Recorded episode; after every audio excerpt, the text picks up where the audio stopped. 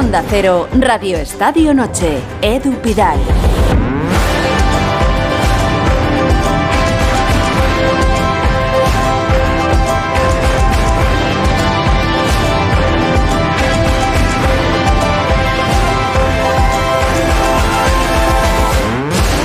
Buenas noches, el Real Madrid ha ganado en el Santiago Bernabéu al colista, el Elche 4-0. Ha habido Champions League, el Borussia Dortmund ha ganado 1-0 al Chelsea y el Brujas ha perdido 0-2 con el Benfica. Mañana hay Europa League. Ha habido un Arsenal 1, Manchester City 3, hoy en la Premier, o sea, primero contra segundo. Pero la noticia del día se ha producido en Barcelona.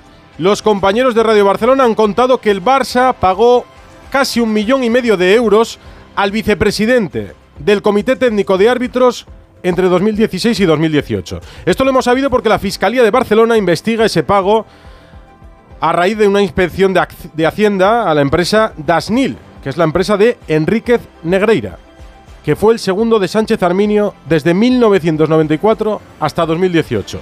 Y resulta que los pagos se remontan a principios de los 2000.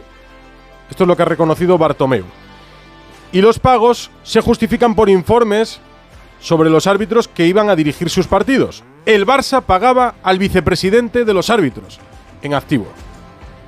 Una primera impresión, un primer titular de lo que os parece. Santi Segurola, muy buenas. Buenas noches. Me parece, pues me parece una golfada. Parece una golfada que, mm, como siempre, extiende manchas de sospecha sobre el fútbol, le hace mucho daño al Barça, evidentemente, a los árbitros particularmente a este señor, Enrique Negreira, y también al fútbol español. Y yo creo que eso hay que atajarlo. Espero que todo esto se resuelva, que no haya carpetazo, porque queremos saber qué es lo que ha pasado, pasado desde 2004. ¿eh? No son tres años ya son muchos.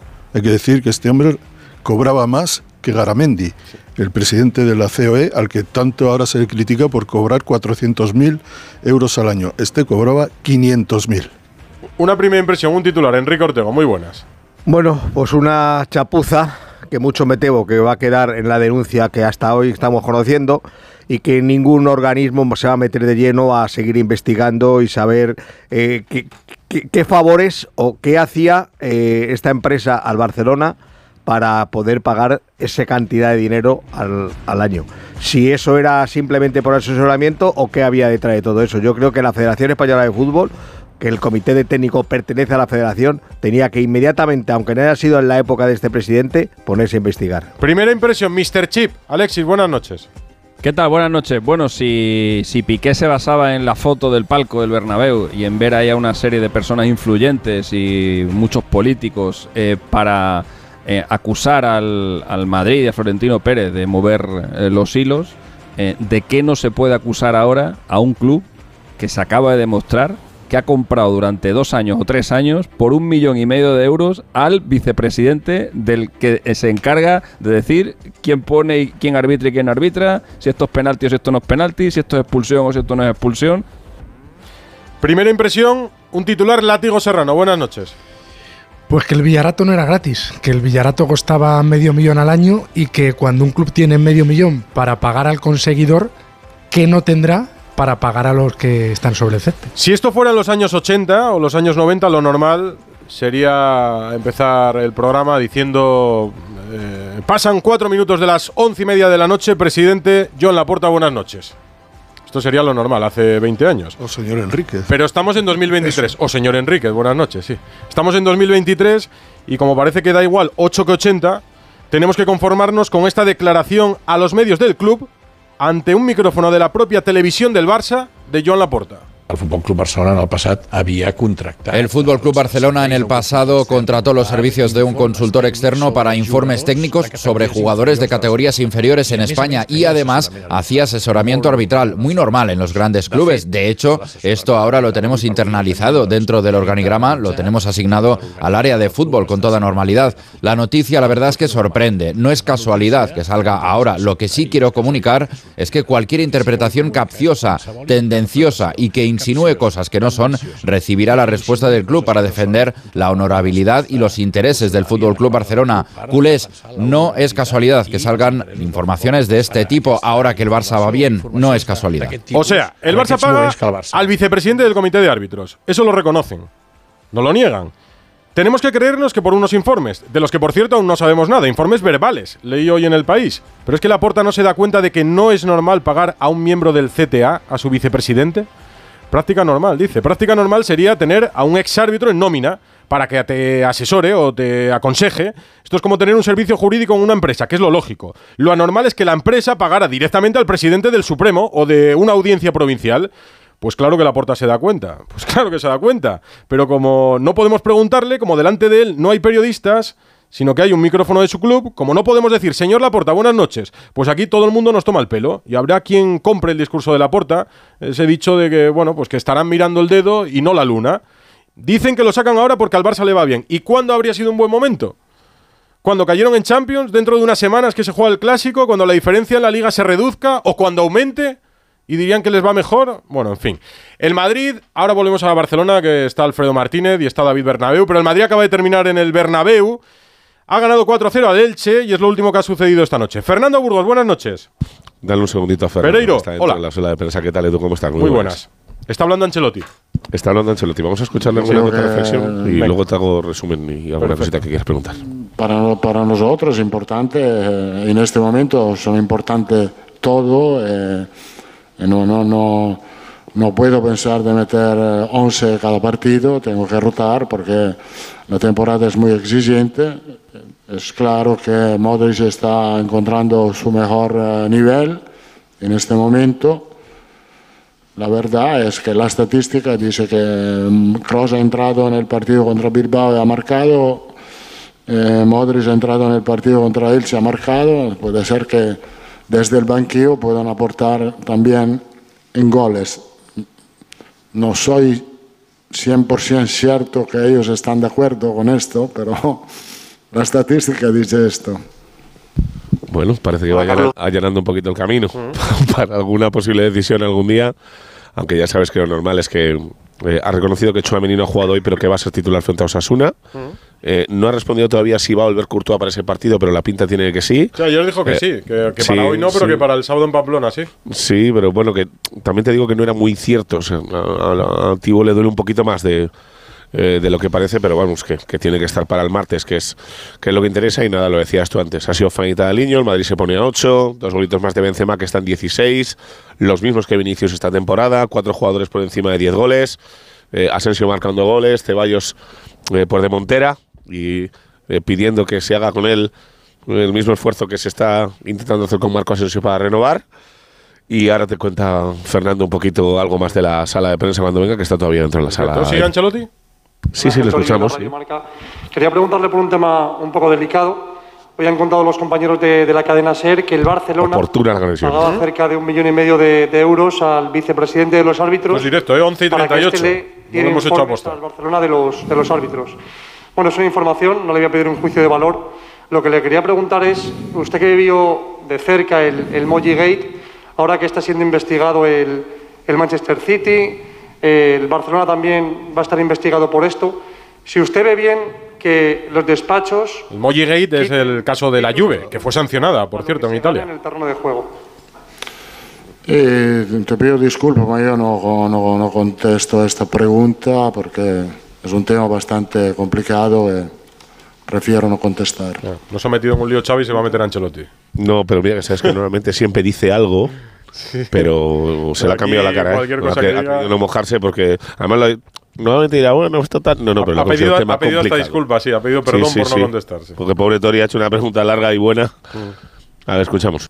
eh, hace que se le quiten esos reparos, pensando sobre todo en fechas pues como la que viene de Anfield próximamente. Si le parece que estos jugadores ya están hechos para, para ambientes como esos. Yo creo que eh, nuestros jugadores eh, están hechos. Por cierto, pueden- con- no tienen problemas a jugar eh, partido de alto nivel, eh, de nivel normal. Yo tengo confianza en todo, total. Elijo cada partido a la mejor eh, alineación posible, con- teniendo en cuenta el cansancio, las lesiones y todo esto. Muchas gracias. Bueno, pues termina la rueda de prensa de Carlo Ancelotti Edu. Si esperas eh, 15 segundos, Eh, va a entrar Fernando en nada por la puerta, si le puedes preguntar tranquilamente. Pues os pregunto Pero- al, al resto, en principio. ¿Os ha parecido algo sencillo? Lo he estado viendo mientras preparábamos el programa. el partido. El partido, el partido del Madrid, Sí, el 4-0. Lo, lo más amable que... Que no ha habido partido. No ha habido. no ha Partido, existido. partido como tal no ha existido. El Madrid eh, ha ganado pues como quien lava. El, el Elche no ha planteado ninguna resistencia, ni tan siquiera física, porque ha sido un equipo blando. Y ha sido una ma- muy mala noche para Rocco, que la verdad es que hay días que es mejor no levantarse de la cama, pero en cualquier caso uno de los partidos más sencillos que ha tenido el Madrid en mucho tiempo. No ha habido, no ha habido partido como tal. El, primer gol define el partido, o, define el conato de partido. Cómo entra Asensio con un pasillo que le van dejando. Primero Fidel, Fidel no le persigue, luego no le cierra ninguno, ni el central ni el lateral izquierdo que va la, a, la ayuda. Es decir, ahí se ve la intensidad que tenía el Elche y el Madrid se ha aprovechado de ello. Aparte que el Madrid han salido, han salido entonado, ha salido con ganas. eh, los hombres del centro del campo pues tienen energía. Ceballos está en un momento de forma, lo quiere demostrar cada balón que toca. Entonces, a partir de ahí, el Madrid ha jugado bien, ha jugado todo el rato cuesta abajo. Eh, yo lo he visto un poquito más dinámico que otros partidos, con más velocidad de balón, pero claro, todo eso no se puede medir ante un rival tan pobre como el como el como el Elche. 800 pases ha pegado el Madrid hoy. Fíjate, Sí. para que el Madrid pegue 800 pases, el- lo, lo- lo fácil que lo ha debido tener y, y- cómo, con, con qué tranquilidad ha, ha podido jugar el partido. Lo peor para el Elche, en mi opinión, es que ha dado la sensación de equipo que ha dimitido ya. Que está- Entregado, que es esa. sí. Esa es la impresión que he tenido. ¿eh? Sí, sí, porque. Ha, ha habido, entre- ha habido Santi, muchas hizo- broncas entre los jugadores del Elche durante el partido, ¿eh? Muchas, ¿eh? Látigo. Sí, pero, pero, pero digo que entre lo que hizo el Mallorca de Javier Aguirre, ¿no? que es embarrar el partido al máximo, y hacer el pasillo que ha hecho el Elche desde, desde el minuto uno, hay un término medio, es que el Elche no ha competido en ningún momento. Hay una diferencia abismal entre un equipo y otro, eso es cierto. Eh, el, el Elche además viene con, con una temporada en la que está virtualmente, aunque no matemáticamente descendido, pero virtualmente sí. Pero el Madrid, que ha tenido ritmo, que ha tenido interés, que, que Ceballos y Camavinga le aportan una energía y, un, y un dinamismo que ya no le aportan Kroos y Modric, o al menos en este tipo de, para este tipo de partidos a Kroos y Modric les da pereza. En cambio, para Camavinga y Ceballos, pues cualquier partido eh, es una manera de, de lucirse con la camiseta del Madrid. Y, y especialmente Ceballos, que está en un estado de gracia. Es que, es que lo que antes era una sucesión de conducciones, ahora son pases eh, profundos, pases inmediatos, juega uno o dos toques, gobierna el partido y lo gobierna con una autoridad que me recuerda al, al Ceballos de la sub-21, al Ceballos que firmó el Madrid. Sí, si alguien se lo ha perdido, pues no, no ha jugado Courtois, ha jugado Lunin. Eh, el centro del campo, ni Chouameni, ni Kroos, ni Modric. Estaban Camavinga, Valverde y... Y Ceballos. y Asensio- y- no, Ceballos. Asensio y Sí. Ceballos.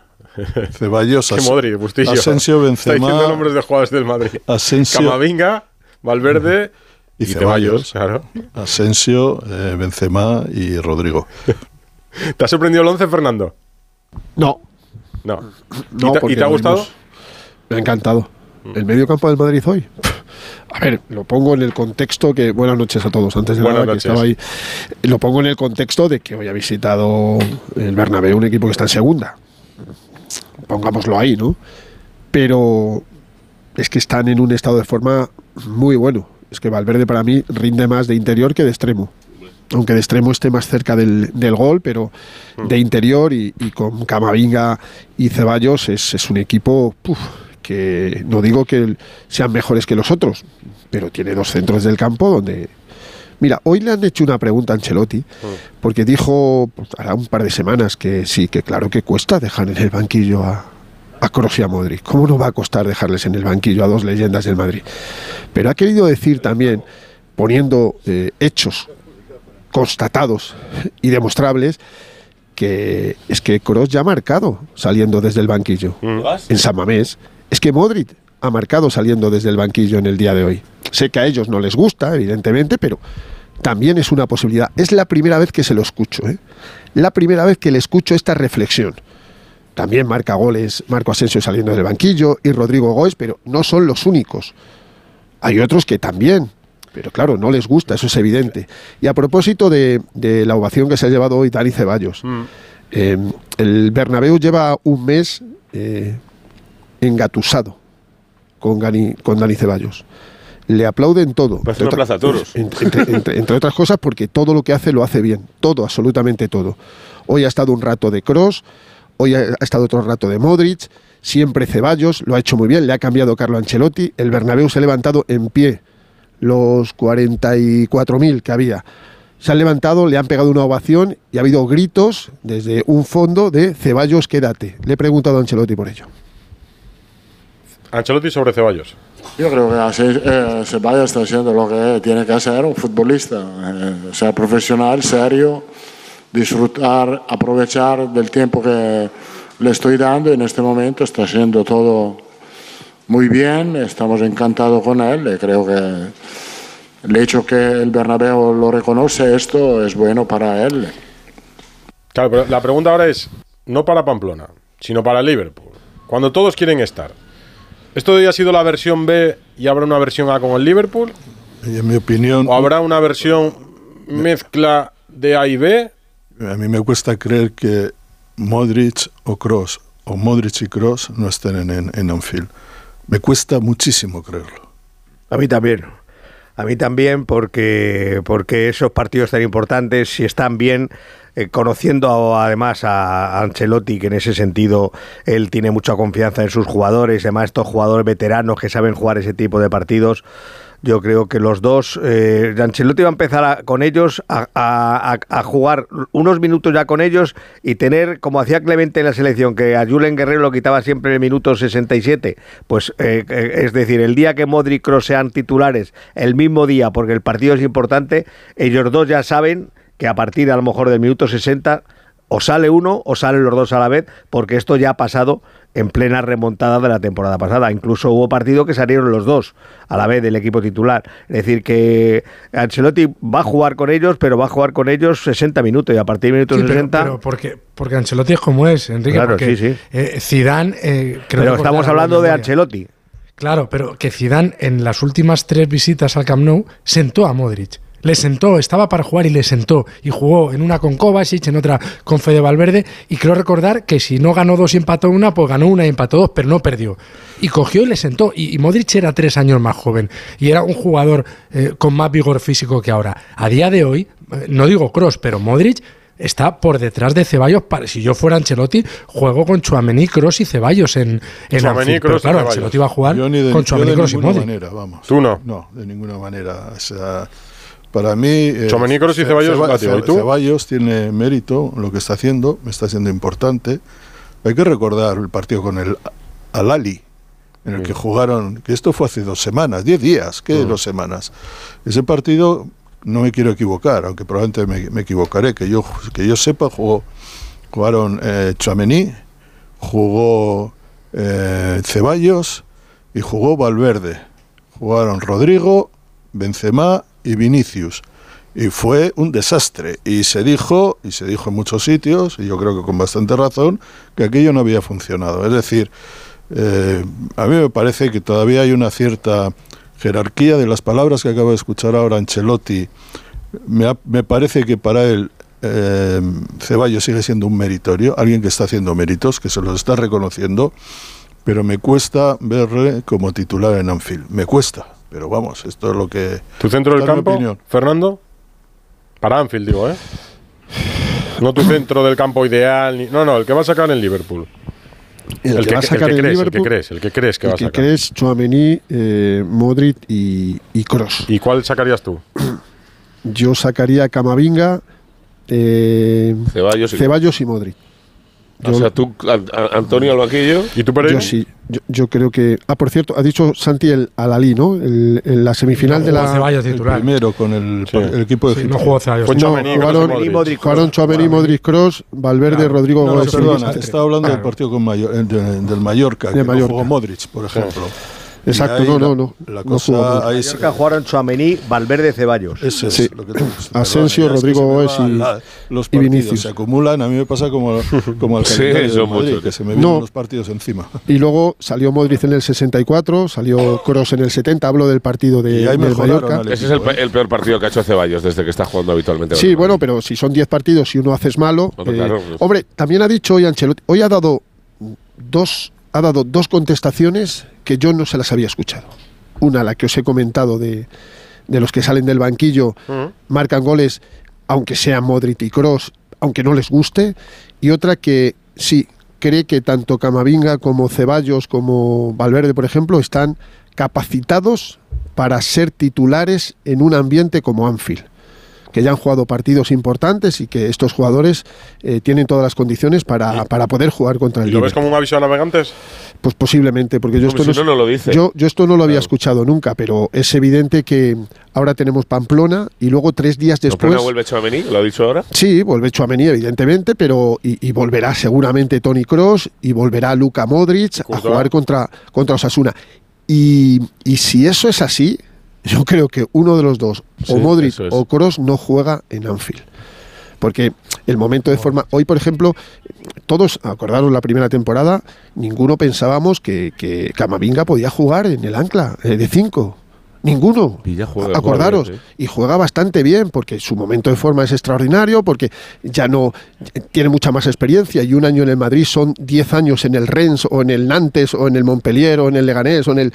Es que eh, eh, en el Madrid eh, aquí se aprende todo muy rápido y si los jugadores son inteligentes, pues imagínate. Pero la, la decisión la tiene Ancelotti, todos pensamos eso, que van a jugar los tres de, de medio campo que son, que son titulares, pero bueno, vamos a esperar un poquito porque es que eh, desperdiciar 60 minutos ahora mismo de Ceballos no me parece lógico. De, de lo que estábamos hablando ahora, me preguntaba Sedu, la sensación de que va a poner a los tres, lo tenemos todo claro, es el acompañamiento de Fede con la banda para Vini Benzema arriba. Yo, eh, si tengo que prescindir de uno de los eh, de los tres, dejaría a Cross en el banquillo. Eh, creo que están los dos igual de mal. Eh, pero bueno, que, que luego son futbolistas que son completamente diferenciales. Y ha dicho Quique una cosa en el, en el Radio Estadio, y, y también me cuadra, que es que Ceballos, Ceballos quedándose en el banquillo y no jugando cross, eh, juegue en Suamení venga con Modric por delante. Ya veremos a ver si eso puede ser también una variante, una posibilidad, pero que es un, es un pensamiento que le ha dado algún día, ¿sabes? Mallorca y Liverpool. Gracias, Pereiro. Un abrazo. Eh, gracias. Fernando, ¿se ha hablado mucho de lo de Barcelona en el Bernabéu? ¿Lo has notado en la previa, en los corrillos? En... Sí. Sí, ¿no? Desde primera hora de la mañana, no solo llegar al Bernabéu, sino la gente sin entender ni saber de fútbol, ya no te digo madridistas, ¿eh? sin saber te preguntaban qué estaba pasando. Eh, hoy, por ejemplo, en el Bernabéu se ha gritado corrupción en la federación. Y la gente entre, entre butacas hablaban de esto y del escándalo que supone. Ancelotti le han preguntado. Sí, hemos escuchado, sí. Ah, lo habéis escuchado, Como perdón. Toribio, Pues, sí. Sí, pues eh, evidentemente sabéis decía, si que- Xavi no se ha metido en un lío, ¿cómo se va a meter Ancelotti? A no, no, Ancelotti ni el Real Madrid se va a meter en, en ningún lío. El Madrid, como pasa en muchas cosas, expectante. Ahora también os digo, ¿eh? los tres que sobreviven de la Superliga. los tres. Solo hay uno virgen, ¿eh? Escúchame, la Juve y el Barça. Y estos son pruebas irrefutables de lo que está pasando. La Superliga nació como nació y, se mantiene como, como se mantiene, pero es un hecho constatable. ¿eh? Los tres que se mantienen de la, Super- de la Superliga, dos están bajo una sospecha terrible. Que se va a resolver. O al menos iremos conociendo capítulos. y, Por- y- y- y alguno que no está en la Superliga, el Manchester City. También, también, pero- sí, sí, no, investigaciones Sí, pero- hay muchas abiertas. Claro, hay muchas cosas por ahí. Voy a Barcelona. Gracias, Fernando. De nada, buenas noches a todos. Radio Estadio Noche. Edu Pidal.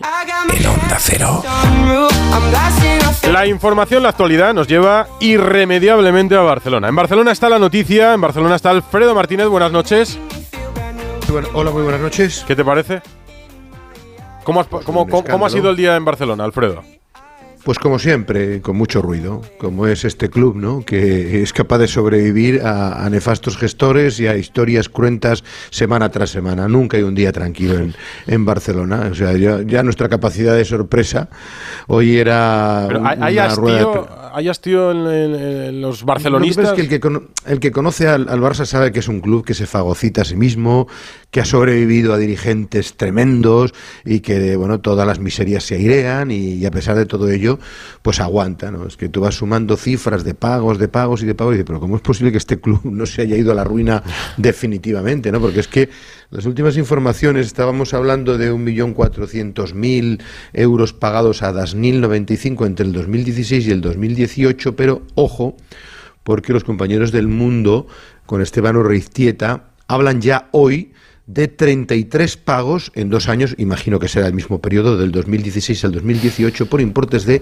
1.685.142 euros, con el mismo concepto, asesoramiento de vídeos técnicos y que el club entregó en actas a Hacienda en el 2021. El lunes os recuerdo que, y es lo que ha levantado un poco toda esta polvareda, eh, declarado Bartomeu como presidente de aquella última época en la Fiscalía por esta investigación que se le ha hecho por una regularización eh, fiscal de la agencia tributaria a Enrique Negreira y a esa, a esa empresa que, que llevaba el nombre de Dasnil 95 SL. David Bernabeu, buenas noches.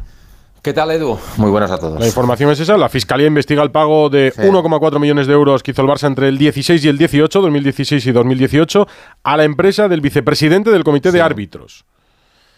¿Y Sí, qué te La parece? fiscalía, la fiscalía investiga a Enrique Negreira, sí, Mm. efectivamente. Hacienda, básicamente, también. Eh, ¿Qué me va a parecer?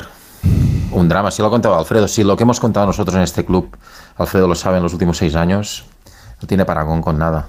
O sea, no nos faltaba, siempre creemos que no nos faltaba nada por contar ah, hasta hoy, ¿no?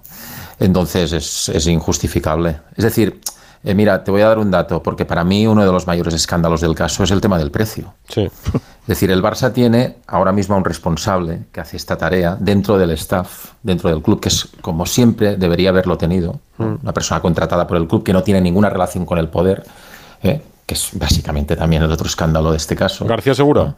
Eh, Ricard Segura, eh, que es una bueno es un exárbitro de segunda división y que trabaja dentro del club y que hace este tipo de de cosas, hace informes arbitrales, eh, bueno, va a recibir a los árbitros, este tipo de cosas. Hoy me han contado más o menos lo que gana, 25.000 euros al año. La media que sale de los números que acaba de dar a través de la información del Diario del Mundo Alfredo Martínez sale que el señor Enríquez Negreira se embolsaba del Barça unos 45.000 euros de media al mes. Al mes.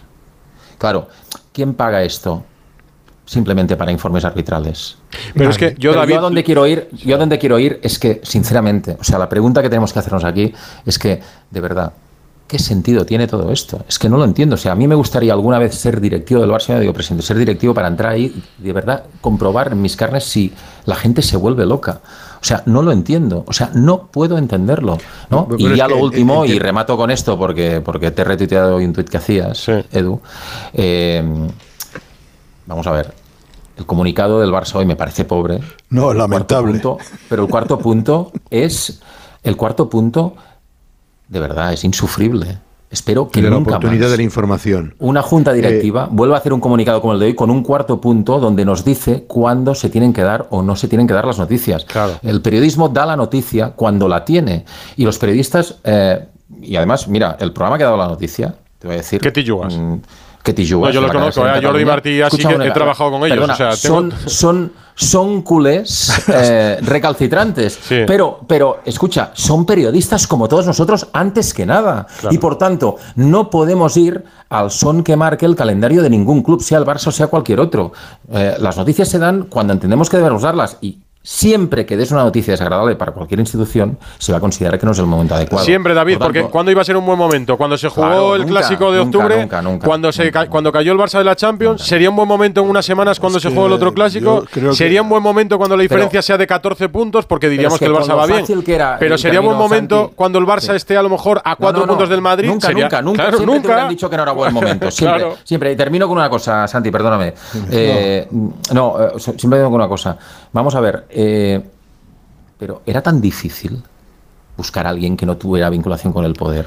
Pero es que, eh, eh, por No, más que Enrique Negreira sea un corrupto, que lo es, tú no puedes entrar en este juego. El comité técnico, o sea, el vicepresidente de los árbitros, es imposible que pueda cobrar. Es, es como lo de Piqué con, con Rubiales. Oiga, llegue usted a un acuerdo con su empresa y con el presidente de la federación, si quiere, cuando quiera, Yo- pero yo- no cuando usted sea capitán del Barça y vaya a jugar esa Yo decía, yo Es que decía, es exactamente lo mismo. El Barça podría tener a Muñiz Fernández, a, a Díaz Vega, a un exárbitro que trabaja, como para una empresa, trabaja un asesor jurídico. Para una empresa, Mejía nuestra empresa tiene un asesor jurídico, un departamento jurídico que nos asesora, que No, nos recomienda, que, que- nos lo que no que no puede es casual que lo que no puede de una empresa, lo que no pero- puede una empresa cualquiera es pagar al presidente del Supremo, porque entonces entenderíamos que, Que no, no es solo es una la relación de asesoría, Pues, claro, lógicamente. claro, Por- obviamente. Por, ejemplo, nosotros tenemos en Onda Cero a Andújar Oliver. ¿Por qué? Pues porque él sabe mucho más de arbitraje que nosotros y nos asesora y comenta en el Radio Estadio con Edu García. Eh, Andújar estuvo 15 temporadas en Primera División y arbitró más de 150 partidos. Andújar, buenas noches. Hola, buenas noches, buenas noches compañeros a todos. ¿Y qué piensas cuando escuchas que el Barça pagó dinero a Enrique Negreira como vicepresidente del CTA? Por cierto, Enrique Negreira, que fue árbitro también, creo que 13 temporadas en primera, muchas de ellas... estuvo de, de vicepresidente En mi del CTA época. En desde tu época, claro, o sea, 94 coincidíais En siendo árbitros de primera. todo- hombre, toda mi época. Él subió en el 79 y yo subí en el 80. Él se fue en el 93 y yo me fui en el 95 por la edad. Quiere decir que todo su, su, su- su año he estado junto con él de árbitro. Con él y con Urizar, con Urío, con Soriano, con Franco Martínez. con- yo subí muy joven, pero ellos eran un poco mayores que yo. Pero bien es cierto que estuve con Ramón Marco con todo, po- po- todo, todo su arbitraje. Y todo su arbitraje y- y en la primera Y división. me imagino que hoy, eh, eh, igual que ha sido un comentario para Hoy- nosotros, habréis hablado de esto excompañeros o exárbitros o amigos. Hoy para mí es un día triste. Ya lo he dicho en Radio Estadio, se lo he dicho a Edu García, que Mm. pe- estaba muy apenado, muy afectado porque yo me considero árbitro, aunque yo llevo 28 años en los medios de comunicación desde el día de mi retirada, porque yo dije, no quiero estar más en temas de arbitraje. Voy a buscar otro, sistema, o me quedo en casa y con mi trabajo es suficiente. Pues bueno, gracias a Dios vinieron los medios y cada día estoy más contento de estar en ellos. Y, y- y yo lo que no podía pensar, lo que no me podía imaginar, Hoy mi teléfono echaba humo porque me he sentido apenado, avergonzado y no sé qué palabras, porque yo he siempre dicho y confío en la honestidad y en la honra- honradez de los árbitros. Siempre, yo siempre he dicho que los árbitros por encima de todo. Pero claro, cuando suceden estas cosas, yo ya pongo la mano por mí en el fuego. Yo se lo he dicho hoy, hoy hablaba con una, una serie de árbitros, eh, con Soriano, con Urío, con Urizar, con, con- con un grupo grandísimo, por no nombrar. Hmm. Y todos estábamos apenados y, de mal humor y, y- y- y fastidiados, porque queremos el arbitraje a pesar de nuestra edad y nuestra dilatada carrera arbitral. Pero bueno, las situaciones son como son.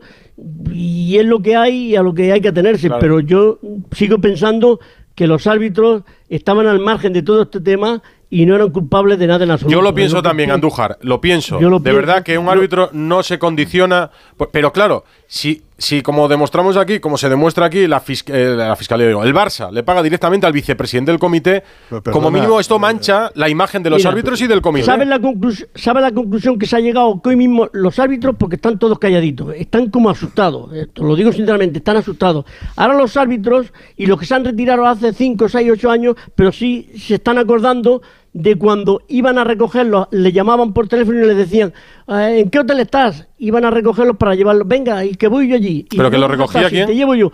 Los recogían en el campo y lo, lo recogían en el hotel y lo llevaban al campo. Y claro, al campo de fútbol. Y pues ellos, pues bueno, pues tú lo llevas. ¿Por qué? El hijo de, de Enrique Negreira. ¿Qué lo llevaba? Porque era COA. Eh, estaba, tenía un contrato con la federación o le pagaban eh, cuando los árbitros tenían la primera reunión en Santander Sí. a principio de temporada. El que le daba las clases, el COA, era, era eh, el hijo de Enrique Negreira. O sea, las charlas tú. motivacionales a los bueno. árbitros se Sí, las daba el él. hijo de Enrique Negreira. Efectivamente, todos los años. Bueno, es Eh, que- en septiembre Es que o el en hijo de agosto. Enríquez. eh, eh, no digo que el hijo de Enrique Negreira tiene un historial amplio como coach. Pero y digo como más. Miembro, y, y- y como coach, y como coach en, en- como miembro en, es- O en en- staff importantes, como el de Luis O Aragonés en la o- Eurocopa del 2008, eh, como en el Valencia con Jorge Valdano. Pero yo, y yo con me otros entrenadores. eh, Os digo Andújar- más, os digo Andújar, más. me, Andújar, ¿me Os digo más, una os digo más. espera, Andújar. solamente para terminar, yo que solamente voy a decir esto. Os digo más, algunos árbitros, a título personal, ha sido su COA. Claro. Con esto yo creo que, que- que sobran ya las Pero, palabras. Yo ya no tengo na- yo- nada que decir. una pregunta, No, te- es que no- tú- no tengo nada que decir más. Andújar, te veo, te veo que estás muy, afectado. No, dolido, claro. Muy afectado. entiendo. Porque soy árbitro, soy ar- mira, yo si, si yo me pusiera aquí a contar historietas, a mí no me puede decir ningún club ni lo más mínimo. Yo he habido presidentes desde los clubes más grandes de España que al, principio cuando yo llegué a Primera División querían meterse en el vestuario para que pusieran en el acta ot- otra serie de cosas en vez de poner al que yo amonestaba poner al otro. Y yo llamo a la Policía Nacional, que había dos policías nacionales en la puerta en mi época, y para que echaran a los presidentes. ¿Sabes lo que decían los presidentes? Que nos iban que mandaban, al final lo echaban. Y yo, como no tenía ni un ápice de nada, porque como no cobrábamos y yo iba rápidamente al partido a venirme corriendo porque mi trabajo era el sustento de mi casa, anotaba en el, a- en informe arbitral, pim, pim, pim, y llamaba al presidente de los árbitros, a José Plaza. Por eso siempre digo que el mejor presidente que tenía ha sido Pepe Plaza.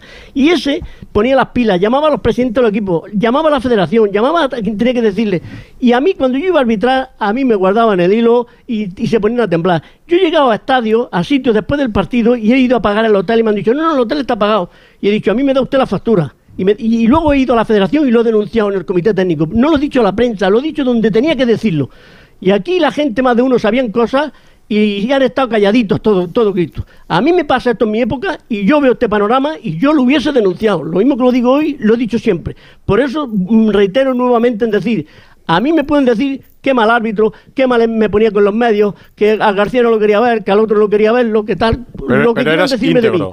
Pero honestidad, honesto he sido a carta cabal. No puede decir nadie ni un ápice de mí, porque no he aceptado nada de nadie. A mí me duele porque esto mancha, por ejemplo, la carrera de los que fuisteis grandes árbitros en Primera División.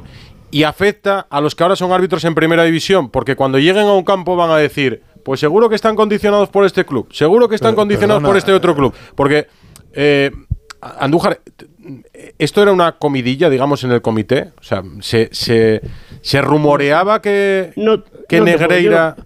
No te puedo, no te puedo decir, no- yo no te puedo decir. Lo que sí los pueden decir es los árbitros que, que, llevan de cinco años para atrás, porque los que han llegado con cinco años para ahora ya casi no estaba. De cinco años para atrás, a preguntarle a los árbitros y que sean ellos los que aclaren y los que digan, y a los que los llevaban, a los que los traían, y lo que había y lo que no había, porque están en activo todavía, porque a día de hoy están en activo, que hablen ellos, que son los que tienen que hablar y decir las cosas a sus superiores.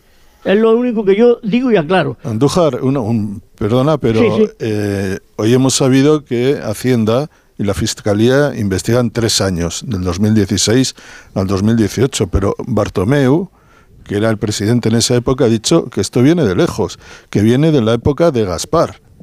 Esto viene del- 2001. Desde 2001, es decir, han sido 17 años.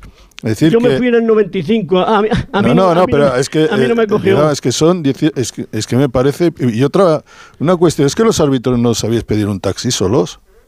Porque eso que los tuvieran que llevar de un hotel y no sé qué y tal, da la sensación. Sí, pero yo te, pero te digo lo siguiente, yo comprendo a los árbitros, con, al- con algunos de los que he hablado, él lo- yo los comprendo, porque si tú eres profesor y eres COA, eh, el comité técnico lo contrata allí y, y- y- y tu padre es vicepresidente, pues hay una confianza eh, Claro, de año tras año que va a dar los cursos. A- a- además, lo colocan para que sea un COA particular y les tienes que pagar. Hay una relación, una amistad, una confianza, como decir, este hombre de confianza, este hombre de- de- del comité técnico, hombre de la federación, hombre unido. Pues esta gente es la que a mí me interesa tener. Me, me- me Aparte que seguro, O Juan, sea, un lobista, un lobista de primera. Los árbitros vamos. no tienen culpa. Exacto, Los un conseguidor, Santi, pero es que Los seguro que le no son les decía, culpables "Oye, de nada.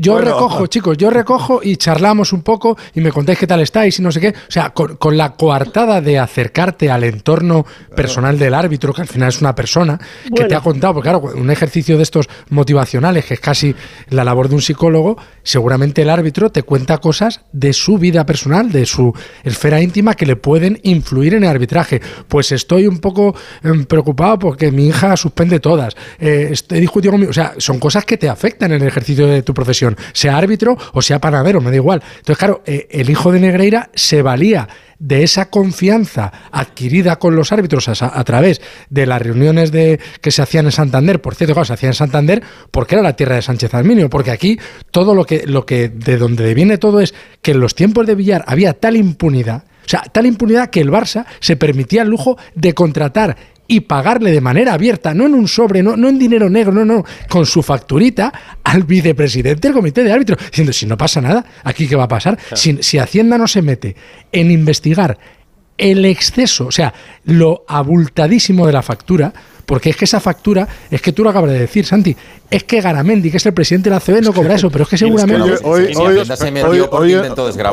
hoy, en las portadas de los periódicos Sí, espera, de- de- despido a Andújar, que nos ha contado todo lo que nos puede contar muy- sobre y esto. muy bien, dicho lo que además, puedo ¿eh? contar. Lo único que sí os digo que si escarbaran más, había más clubs. Con eso ya va todo. Si escarbaran más, habría más clubs.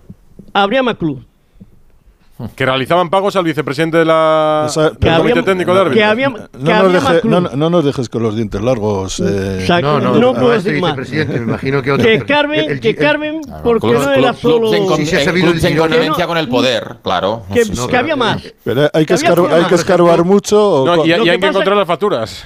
Lo que No, pasa es que ha salido, efecti- efectivamente, las pruebas hay que buscarlas. Lo que pasa No, pero- es que ha salido el Barcelona. Pero que escarben, a ver si indagan en algún sitio más. Que yo creo que No, el Girona, por ejemplo, también pagaba. El Girona, pero fijaros la diferencia. El Girona le llegó a pagar a José a Sí. Enríquez de Pero no por Romero informes arbitrales, 50.000, Alfredo, ¿eh? Pero 50.000 euros. Claro. O sea, un trabajo más o Claro. menos en, en- en Esa proporción. razonable. Esto fue, para dinero. quien se lo pierda, 532.000 euros en el 16, 541.000 euros en el 17 y 318.200 Bueno, euros. pero en por el las 18. cifras últimas que da el mundo, pueden ser la última de 318, puede irse también a 500 y pico Puede mil, porque estaríamos Pero hablando de un millón y, mil. y sin Pero- noticias de 2001 a 2016. Porque Hacienda no puede, Santi. Porque Eso eso es ha prescrito. Claro, Perdón, eso ha prescrito, pero en la línea sí. del despilfarro eh, que ha presidido el club en los últimos años, como sucedió en el Barça Gate, Negreira que se pagan las se cantidades que retira en se el pagaban. 93 y en el 94 ya para ser vicepresidente del Comité Técnico de Árbitros hasta el 2018. Y cuando le rescinden el contrato porque él ya no es vicepresidente, que también es casual que justo a partir del 2018 no contraten sus servicios, él dice, eh, insiste en que es importante que esté a nómina del club y que su trabajo pues eh, sigue siendo valioso a pesar de que no es vicepresidente. Pero y el Barça lo descarta en aquel momento. Claro, como diciendo, ya no, ya no tienes en el peso aquí. momento en el que deja de ser vicepresidente del. CTA, se cortan claro. los pagos del Barça. Es que es evidente. ¿Qué pasa? Luego, ¿Que ya no, tenía experiencia arbitral para no- los informes? No ¿o le? Claro, pagan es porque que sus además- informes fueran buenos. Le, le pagan porque, como ha explicado Santi, porque es un lobista, porque es un conseguidor. Luego, bueno, si, además- si hay un pago al conseguidor, Un, un comisionista. Él habla de quizá- conseguir neutralidad. Y, y- y- y quizá algo más, ¿eh? No, Tú date como club- como tú date club cuenta de que esto- cada vez que el hijo llegaba al estadio con los árbitros, es decir, los directivos del Barça o quien lo hubiera contratado Solo dirían, los partidos "Oh, este tío grandes, es un monstruo, Juan, ¿eh? es que fíjate, los trae, los viene, los tal, está con ellos en el coche, que les ha eh, llevado de- ha ido a buscarles al hotel, es decir, que justifican lo que le están pagando a la, a la empresa del padre. Negreira dijo ante Hacienda que se trataba de asesoramiento técnico para asegurarse que no se tomaban decisiones en su contra y que todo fuera neutral.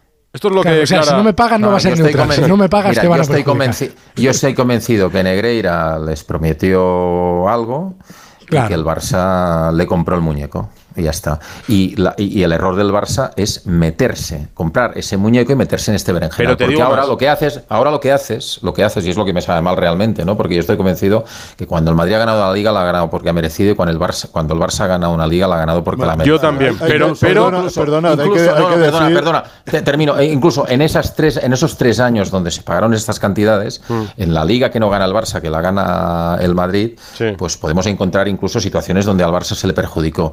Quiero decir que Sevilla. al final lo que me sabe mal es que a todos los que han estado defendiendo la teoría de la conspiración, prácticamente muchas veces sin datos, pues ahora todo esto evidentemente les da pábulo. Claro. Entonces, como No, club, sin datos no, por eso 78 insisto, partidos sin un penalti en contra. Sí, bueno, bueno. 78 también el Madrid partidos de liga el consecutivos. Bueno, el, eh, bueno, el Madrid este Con el el 11, Barça uno, que- que ¿sabes Mascherano lo que juega quiero cinco decir? años y no le pitan un penalti. Pero látigo, pero sí, que hay ejemplos de Es todas que- cosas. Si claro, tan fácil sí, fuera sí, eso, Mateo Es Laón no, no entonces- algo en el último entonces, minuto de Messi claro, que vale una liga. Y el año de Hernández que- Hernández, eh, una de las Siempre tiene que haber las ligas- la- de esas tres ligas la que no gana el Barça, látigo es la No, del, pero- pero la del gol anulado en el. Villamarín de Hernández Hernández cuando Que- que entra pasa un metro 60 del balón dentro de la portería. pero- entonces, ¿qué pasa? pero Que las facturas entonces no llegaban. Eso es lo que me sabe es- mal, que, que- que caigamos en este juego, Eh, sinceramente. Alfredo, David, pero- eh, eh, es que lo he visto esta mañana, pero no me acuerdo del nombre. He visto hoy, han rescatado en la sexta unas declaraciones de un directivo del Godal, Barça. Godal, el mítico Godal. Si fue Sí, el primero que Godal. fue el que dijo, eh, nosotros nos hemos enterado que el Madrid va a, pe- va a apoyar a Gerardo González a en Gerardo y nosotros con horas". Villar a muerte. Claro, dice, entonces nosotros tenemos muy claro todo lo que tenemos que hacer es apoyar a Villar a muerte porque nosotros queremos tener el tema arbitral, no sé qué, no sé cuánto, y, y- y esa- que esa obsesión estaba claro que estaba Ya, pero- dentro pero del voy a decir- voy a decir dos No cosas. pero que- Bueno, que, que el lo- Madrid quería apoyar a Gerardo González Sí. también porque. Pero, no, mm, Eh, espera, digo dos cosas. Para quitar a Villar entendería que le iba Eh, mucho sí, claro. sí. A- Andújar, gracias y buenas noches. Te escuchamos Ah, el fin de semana en Radio Estadio. Bueno, mañana con el Una Barça. Solamente, quería decir una frase. ¿eh? Los árbitros no tienen culpa de nada y yo creo que son sumamente inocentes. No, pero Enrique Negreira una era de las árbitro. cualidades para mí, y solamente decir que una de las cualidades que ha perdido el arbitraje ha sido la seriedad, el rigor y la personalidad que tenían en los terrenos de juego.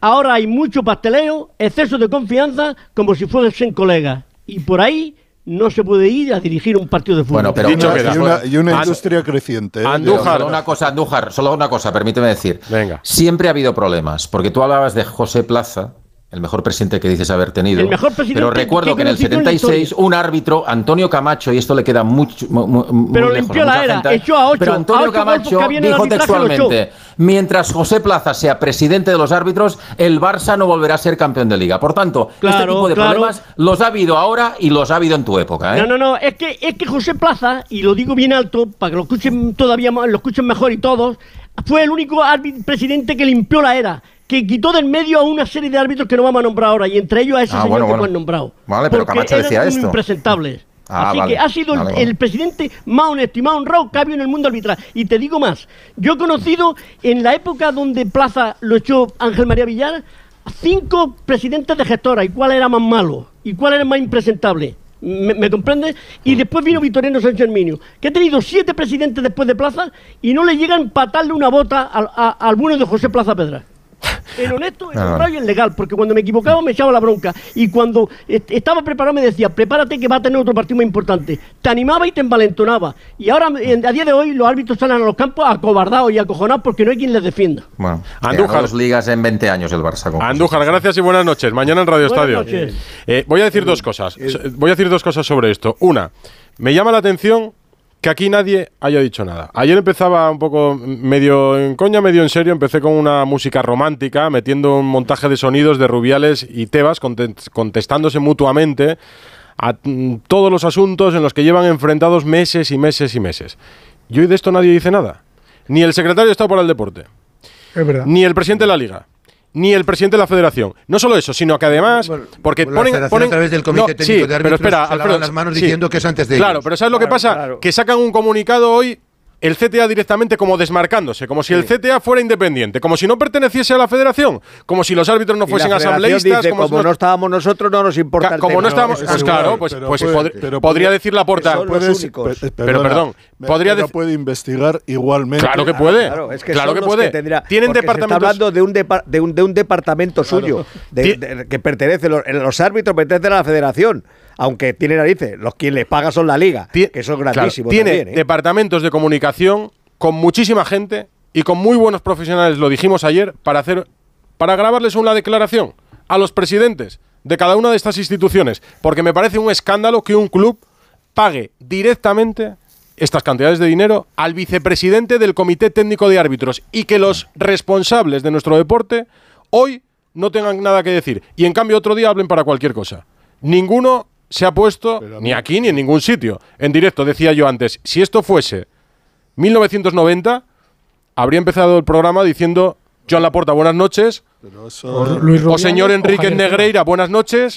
Bueno, o pero- señor Tebas, buenas pero noches. O señor Rubiales, pues- buenas pues noches. Eso igual tiene que tenemos que mirar nosotros los periodistas. Pues ¿eh? seguramente. o qué potencia o qué trabajo hacemos los periodistas para que Ya no me se- calentado, para Santi. que no se nos ponga nadie al teléfono. Ya me he calentado. Son las 12 y 20. Bueno, porque, Espera porque que Santi, vamos porque a Santi seguir es con mucho más ¿eh? fácil hacer comunicados que dar la Claro. cara. Por cierto, Pero hablando, otra de- cosa. habla- hablando del comunicado, solamente el comunicado del Barça. Sí, voy- a seguir con vosotros. No, no, ¿eh? pero- voy a meter pero unas cuñas que son los que nos pagan a nosotros. Me y parece que seguir, una de las cosas más sorprendentes de todo esto es el comunicado del Barça cuando se refiere, cuando intenta justificar por qué contrata una empresa externa para hacer un trabajo.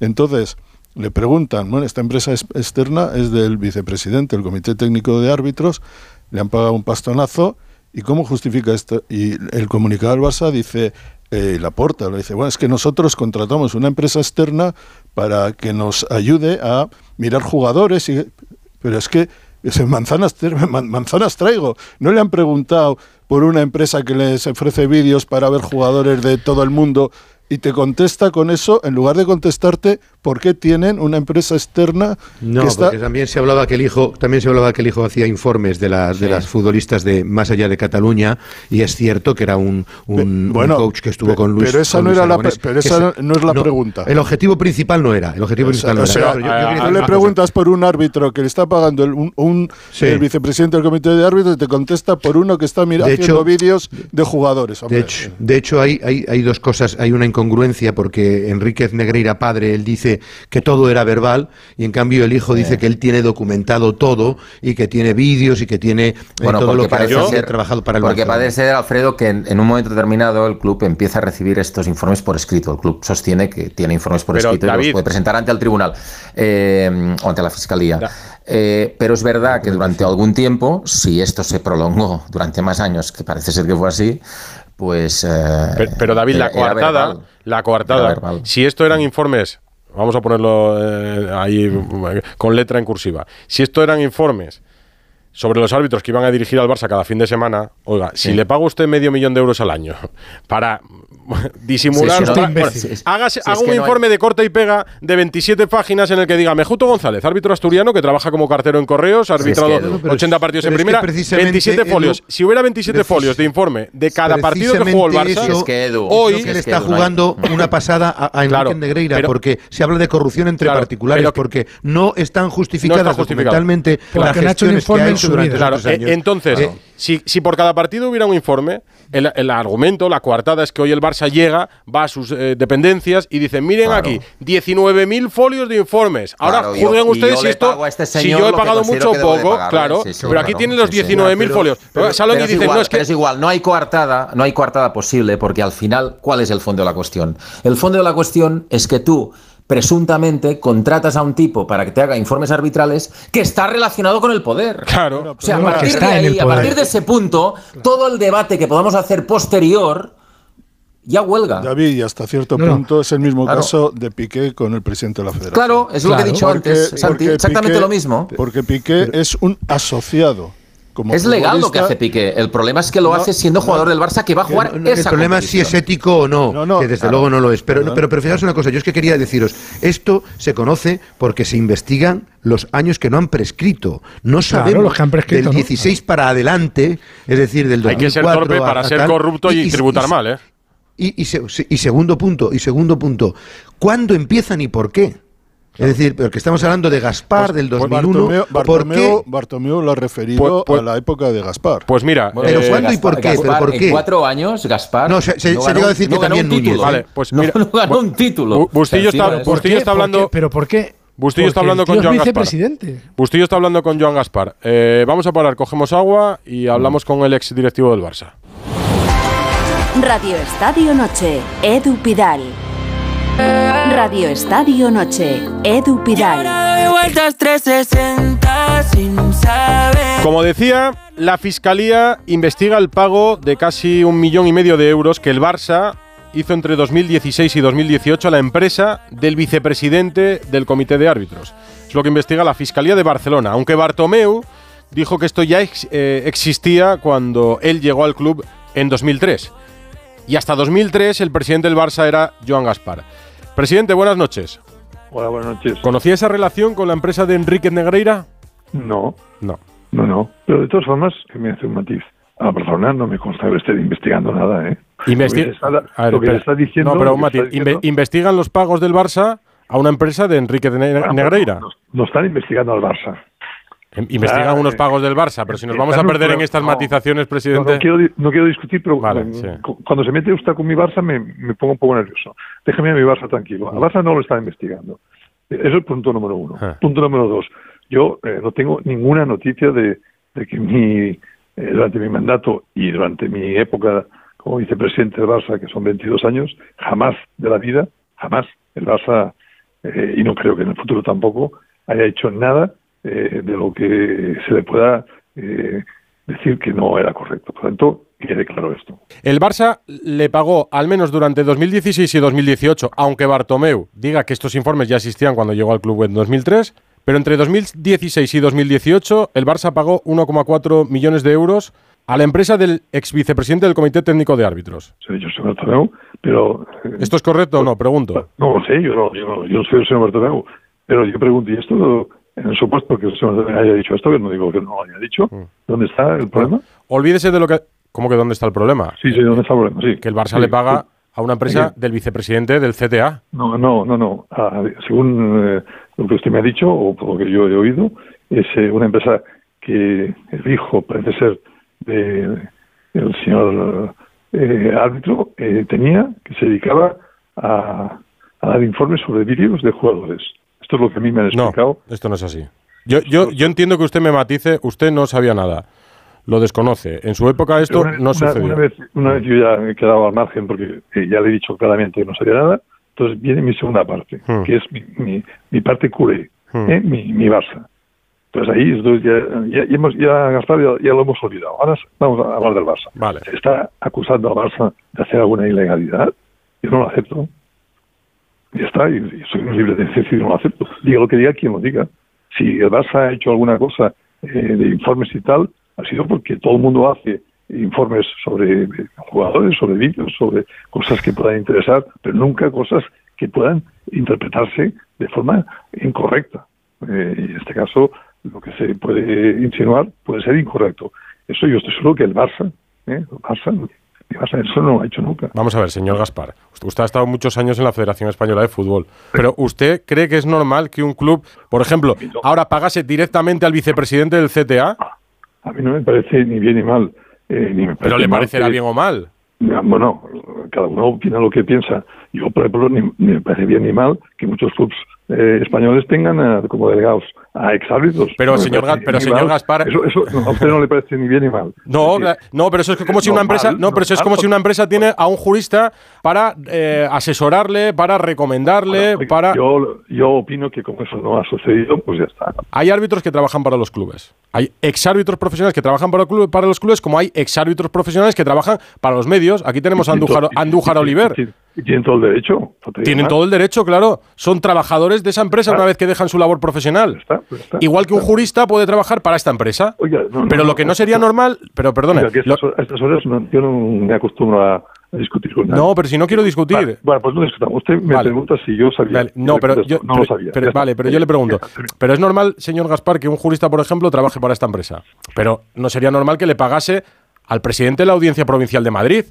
Podemos pensar que sí, no solo le- le paga por asesoramiento. Sí, ya le he dicho que yo, en mi época de vicepresidente, en mi época de presidente, en mi época de vicepresidente de la Federación Española de Fútbol, estando después 20 años al lado del señor Sánchez Herminio, presidente del Colegio de Árbitros, jamás en la vida he tenido ningún tipo de, de contacto, ni de relación, ni de conversaciones que tengan que ver con un tema de los árbitros frente a los partidos de fútbol. Eh, Yo, yo Yo, no le creo, pero eso, eso en su condición de presidente, en su condición de directivo de la federación y en su condición de socio culé, como socio culé, eh, me escandalizará cuando se me diga exactamente qué es lo que se hacía eh, incorrecto.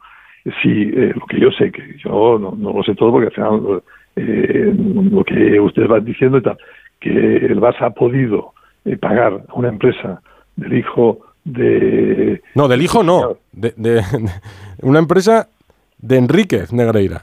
la empresa propiedad de Enrique, a lo mejor de vamos a poner que fuera propiedad, pero que el, el que la gestionaba, eh, según, según he leído, ¿eh? No, no, No, pero vamos a poner, no, la empresa está a nombre, o sea, el titular de la empresa es Enrique Negreira, el exárbitro. Yo no soy... Yo no venía, yo no pensaba, con- eh, de verdad se lo digo, no, no pensaba estar eh, discutiendo los términos de, de la información que se ha contado durante todo el día de hoy con usted. Se ha metido usted con mi Barça, entonces ahí ha pegado piedra. No, yo no, con el Barça se, propio, se mete el propio Barça. No, el Barça no se mete en ningún sitio. ¿No? El Barça no ha hecho nada. No, oiga, yo opinaré y usted opinará. El Barça no ha hecho ninguna eh, acción que no pueda ser considerada como normal dentro de lo que es el mundo del fútbol. Y una que no es normal es esta que eh, aparentemente se puede decir que ha podido hacer Barça. Yo creo que Barça no ha hecho ninguna ilegalidad. O sea, usted, pero entonces, ¿usted tiene constancia de que otros clubes profesionales paguen No se pregunte. a un pregunte- árbitro o a un directivo de árbitros en activo? Pregúntele usted a, a los clubes. Se lo he preguntado a unos cuantos y me dicen no todos sé, que no. No lo sé, no lo sé. Pues, yo si dicen que no, pues yo también no los creo. Igual que yo digo que no y tengo que esperar que me lo crean, pues yo digo... Claro, para, para usted es lo mismo que nosotros tengamos a un exárbitro en activo comentando aquí o a un exárbitro trabajando para un club, a que se pague directamente al vicepresidente de los árbitros en activo. ¿Cómo va a ser lo mismo? Pero es que usted me está diciendo algo que no me consta que el Barça pagase al vicepresidente del colegio de árbitros. Tanto, como no me consta, pues yo no le puedo decir a usted que se hacía así. Es usted el que dice que es- era así. Pero yo digo que no, no, no, no me consta que fuera así. Pero que no, pero que lo dice el informe de la Fiscalía. Lo ha dicho el propio Enrique Negreira ante Hacienda, que ya ha hablado... Pues ya está, pues oye, si lo han dicho, yo digo que a mí, cada uno dice lo que le parece que tiene que decir. Eh, estamos un país libre, ¿eh? Yo opino que además Vamos a no ver, ha mire. cometido ninguna ilegalidad. Pero escuche, aquí, señor Gaspar, mira, Enrique Negreira, Enrique Negreira ante Hacienda explicó que el Barça. Le pagaba para asegurarse, esto es literal, para asegurarse que no se tomaban decisiones en su contra, que todo fuera neutral. Esto lo dice el propio Negreira ante Hacienda en su declaración. Pues, pues muy bien, eso era lo que, lo que ha dicho el señor Negreira, pero usted me está preguntando a mí, no al señor Negreira. Claro, pero no, pero es que usted, Pues como, como dice, bueno, son cosas que dice usted, no, son cosas que salen, que, que aparecen en el informe de la agencia tributaria que certifica, por ejemplo, que no aportó pues, documento alguno que, que acreditara los servicios que prestaba. No, no tengo nada de decir. Eh, Yo Barcelona- eh, Pues vale, tenemos la- Yo personalmente desconocía o desconozco que en mi época de vicepresidente o de presidente se haya cometido ninguna acción que podamos considerarnos avergonzados de haberla hecho, punto. O sea, jamás. En mi época de vicepresidente, dos grados lo mismo, habiendo tenido todas las oportunidades de haberlo hecho y jamás se me hubo ocurrido hacerlo porque es que es, no, no puedo entender que se pueda influir en el, árbitro cuando eh, eso no, no es correcto. Y a partir de aquí, opino que el Barça no ha hecho ninguna acción, diga quien diga, quien lo diga, ilegal, que no sea normal dentro de lo que es el mundo del fútbol. Y desde luego, lo que no es normal es pagarle a un árbitro para que haga algo que es ilegal. Ahora, que se haya podido pagar a una empresa que, aunque sea propietaria de un árbitro, eh, esa empresa, eh, que además gestiona un hijo, según me dicen, haya podido hacer informes sobre temas eh, relacionados al mundo del fútbol, bueno, eso yo ya se me escapa porque en mi época, desde luego, no. Ahora, pues se lo se ha hecho, a lo mejor sí, pero eso no es ilegal. Eso no, no Mira, es le, le- le- le- le agradezco, señor Joan Gaspar, porque de todos los presidentes desde 2003, ya ese año nos lleva Bartomeu, no, no nosotros mismos, hasta 2003 nos lleva Bartomeu, pues desde 2003 usted, señor Rosell, Laporta y el propio Bartomeu, el único que ha querido hablar y ponerse en directo en la radio es usted. Así que eso se lo agradezco. De verdad pensaba que como socio del Barça a usted esto le, le escandalizaría, porque lo que se ha manchado aquí es el nombre del Barça, no otra cosa.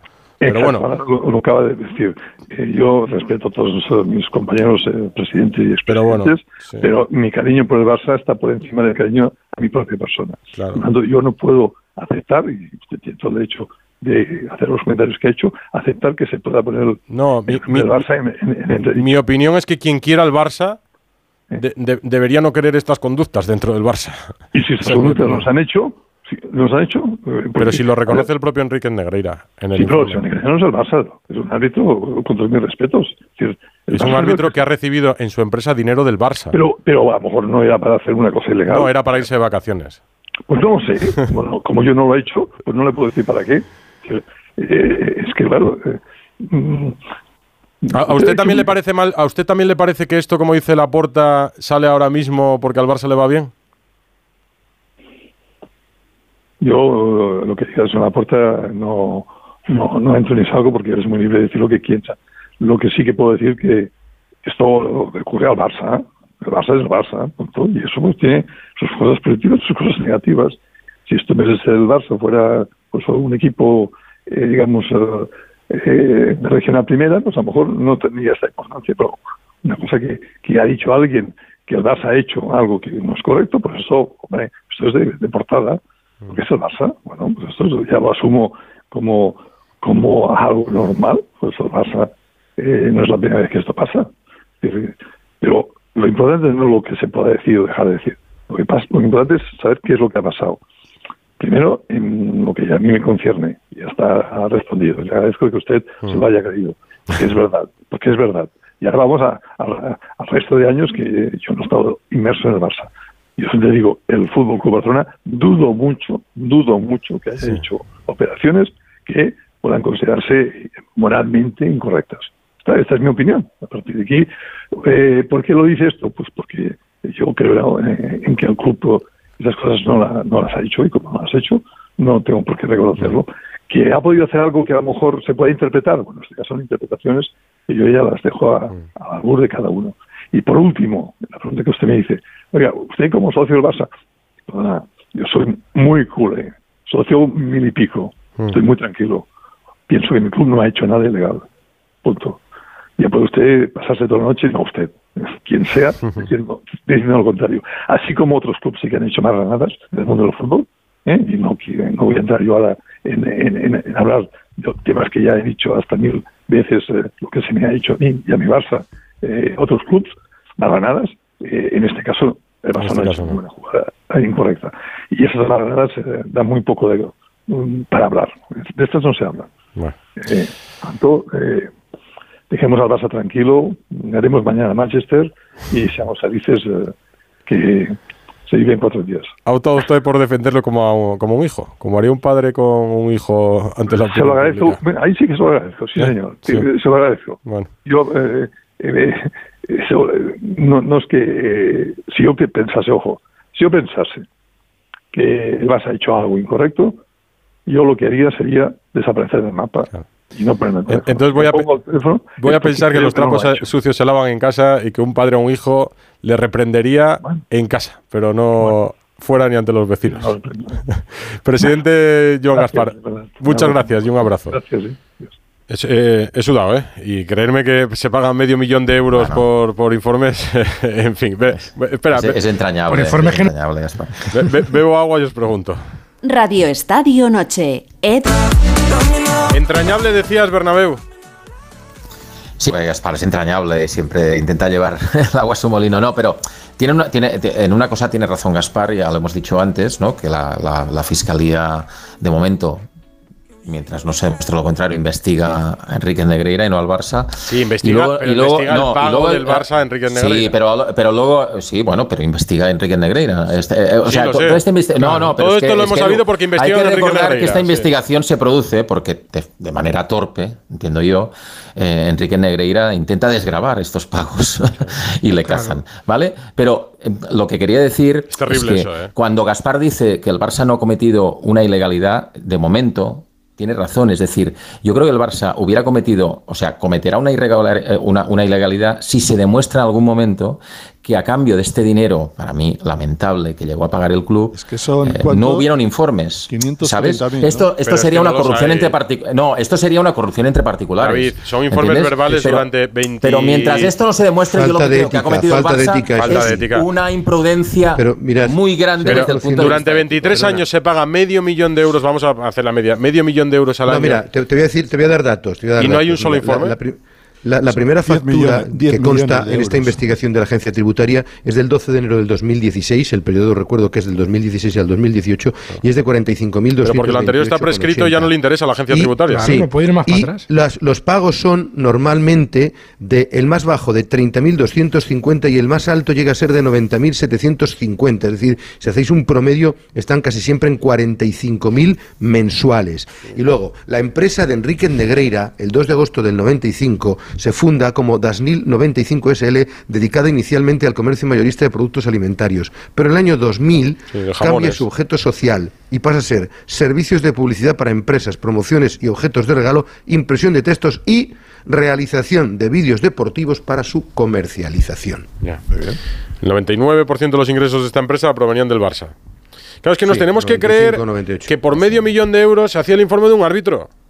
Claro, sí, sí. Es que esto, de verdad, es que, es que esto no se puede pero que eso no se lo come nadie. Es decir, Haci- Esto no Hacienda, que al final con, normalizar, con está pa- claro. con papeles tú le puedes Pero, Miguel, intentar a ti, demostrar y creo- se lo puede creer o no. Miguel, a el, tema es que, que a, a- a Enrique Negreira al Barça le contrata porque es el vicepresidente del Comité Técnico de Árbitros y porque puede influir en los árbitros. Y por eso Enrique Negreira, que es un listillo, le saca un pastizal al Barça, que medio kilo al año es una barbaridad. Pero es que los que tendrían que hablar, por ejemplo, me viene a la cabeza, Carlos Colo Gómez. Carlos Colo Gómez pita varios clásicos, entre ellos uno en el Camp Nou, donde, por ejemplo, Mascherano le hace un penalti a Lucas Vázquez en el que está de frente. Eh, lo que habría que explicar es eh, que cuente Carlos Gómez, por cierto, hoy director del bar, director del puñetero bar, ¿vale? Ese tío que ha pitado una final de Copa Madrid Atleti perdonando seis expulsiones, que ha expulsado a Kaká, que es como expulsar a Iniesta en un partido en Pamplona, que hable y que diga, sí, me recogió el hijo de Enrique Negreira, me llevó al Camp Nou, o no, me fui en un taxi. Que, que lo cuente, quiero decir, que hay árbitros en activo que han estado eh, al amparo de, de, de Enrique No lo van a Negreira hacer, e hijo. Lo claro de- que no. lo de los que- y no va a taxis, pasar los- nada. lo de Y no los va a pasar taxis- nada. Lo de los taxis, los hoteles y todo eso, yo creo que lo hacen muchísimos clubes. No, claro, pero no es lo mismo que te recoja Kini en el Sporting a que te recoja. no te enfades conmigo, No, pero. No, No, pero te- mira, fijaros, los periodistas que sacan María la. Eugenia me parece que es en el hoteles, cenas y otras cosas. Los periodistas que, sacan no la. mucho. No, digo, de jugadas no hables mucho, látigo, porque Sí, pero- podemos de encontrar todas. muchas.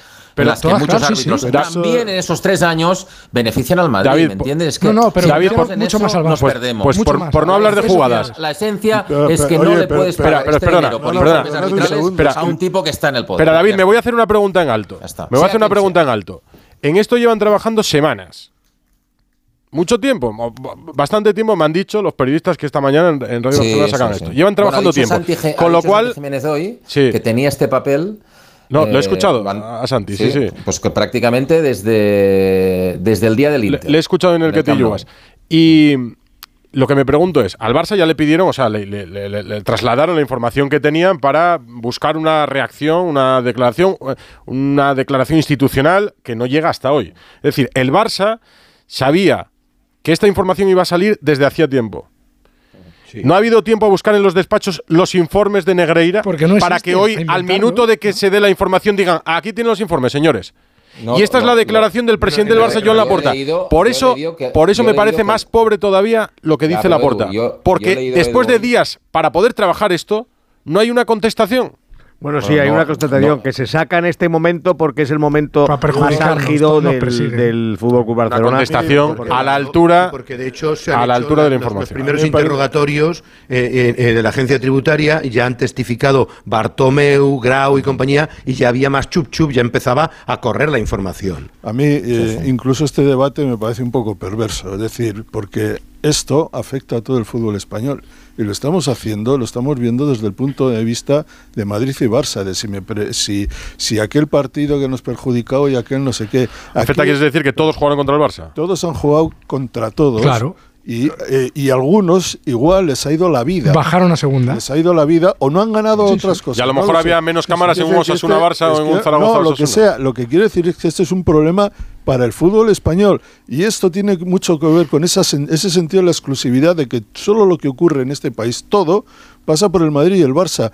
Aquí, en una liga de, de 20 equipos, ha habido 19 que, eh, o con los partidos, 10 partidos por semana, se han visto eh, examinados con los informes a un tipo pagado, que era del comité de árbitros, y ha afectado a todos durante 18, 19, 20 años. Por eso me pregunto por qué, si, si de verdad, como a los presidentes del Barça También no les parece... clubes- también los clubes tienen No, bastante que pero decir a los en presidentes del Barça no les parece importante. Es que A, ahora, a mira, Bartomeu... te pones a- eh, estáis hablando, estamos hablando de todo esto Sí. y llevamos todo el día con ello. Pero es que hay que tener narices para ser el vicepresidente de los árbitros y ponerte a hacer informes de, tu, los- de tus propios no colegiados. ningún Tiene que tener narices. que no hizo, que no hizo narices, ningún Tiene que tener narices ser vicepresidente del CTA y recibir dinero de un club. Eso en se este llama- caso del Barça. se llama claro, lo mismo, pero- es que ya te he dicho, Quique, que, aquí el corrupto, o sea, el corrupto principal es Enríquez Negreira. Claro. O sea, lo que yo no entiendo es cómo el Barça cae en todo esto. O sea, no entiendo el motivo. O sea, el motivo la Porque gente el árbitros. No, influya, el motivo, David, no es que cree que les- el- el- no- el motivo es que ¿cómo cree no? que- esto les viene bien por algo. que pagándole esto a Enrique Negreira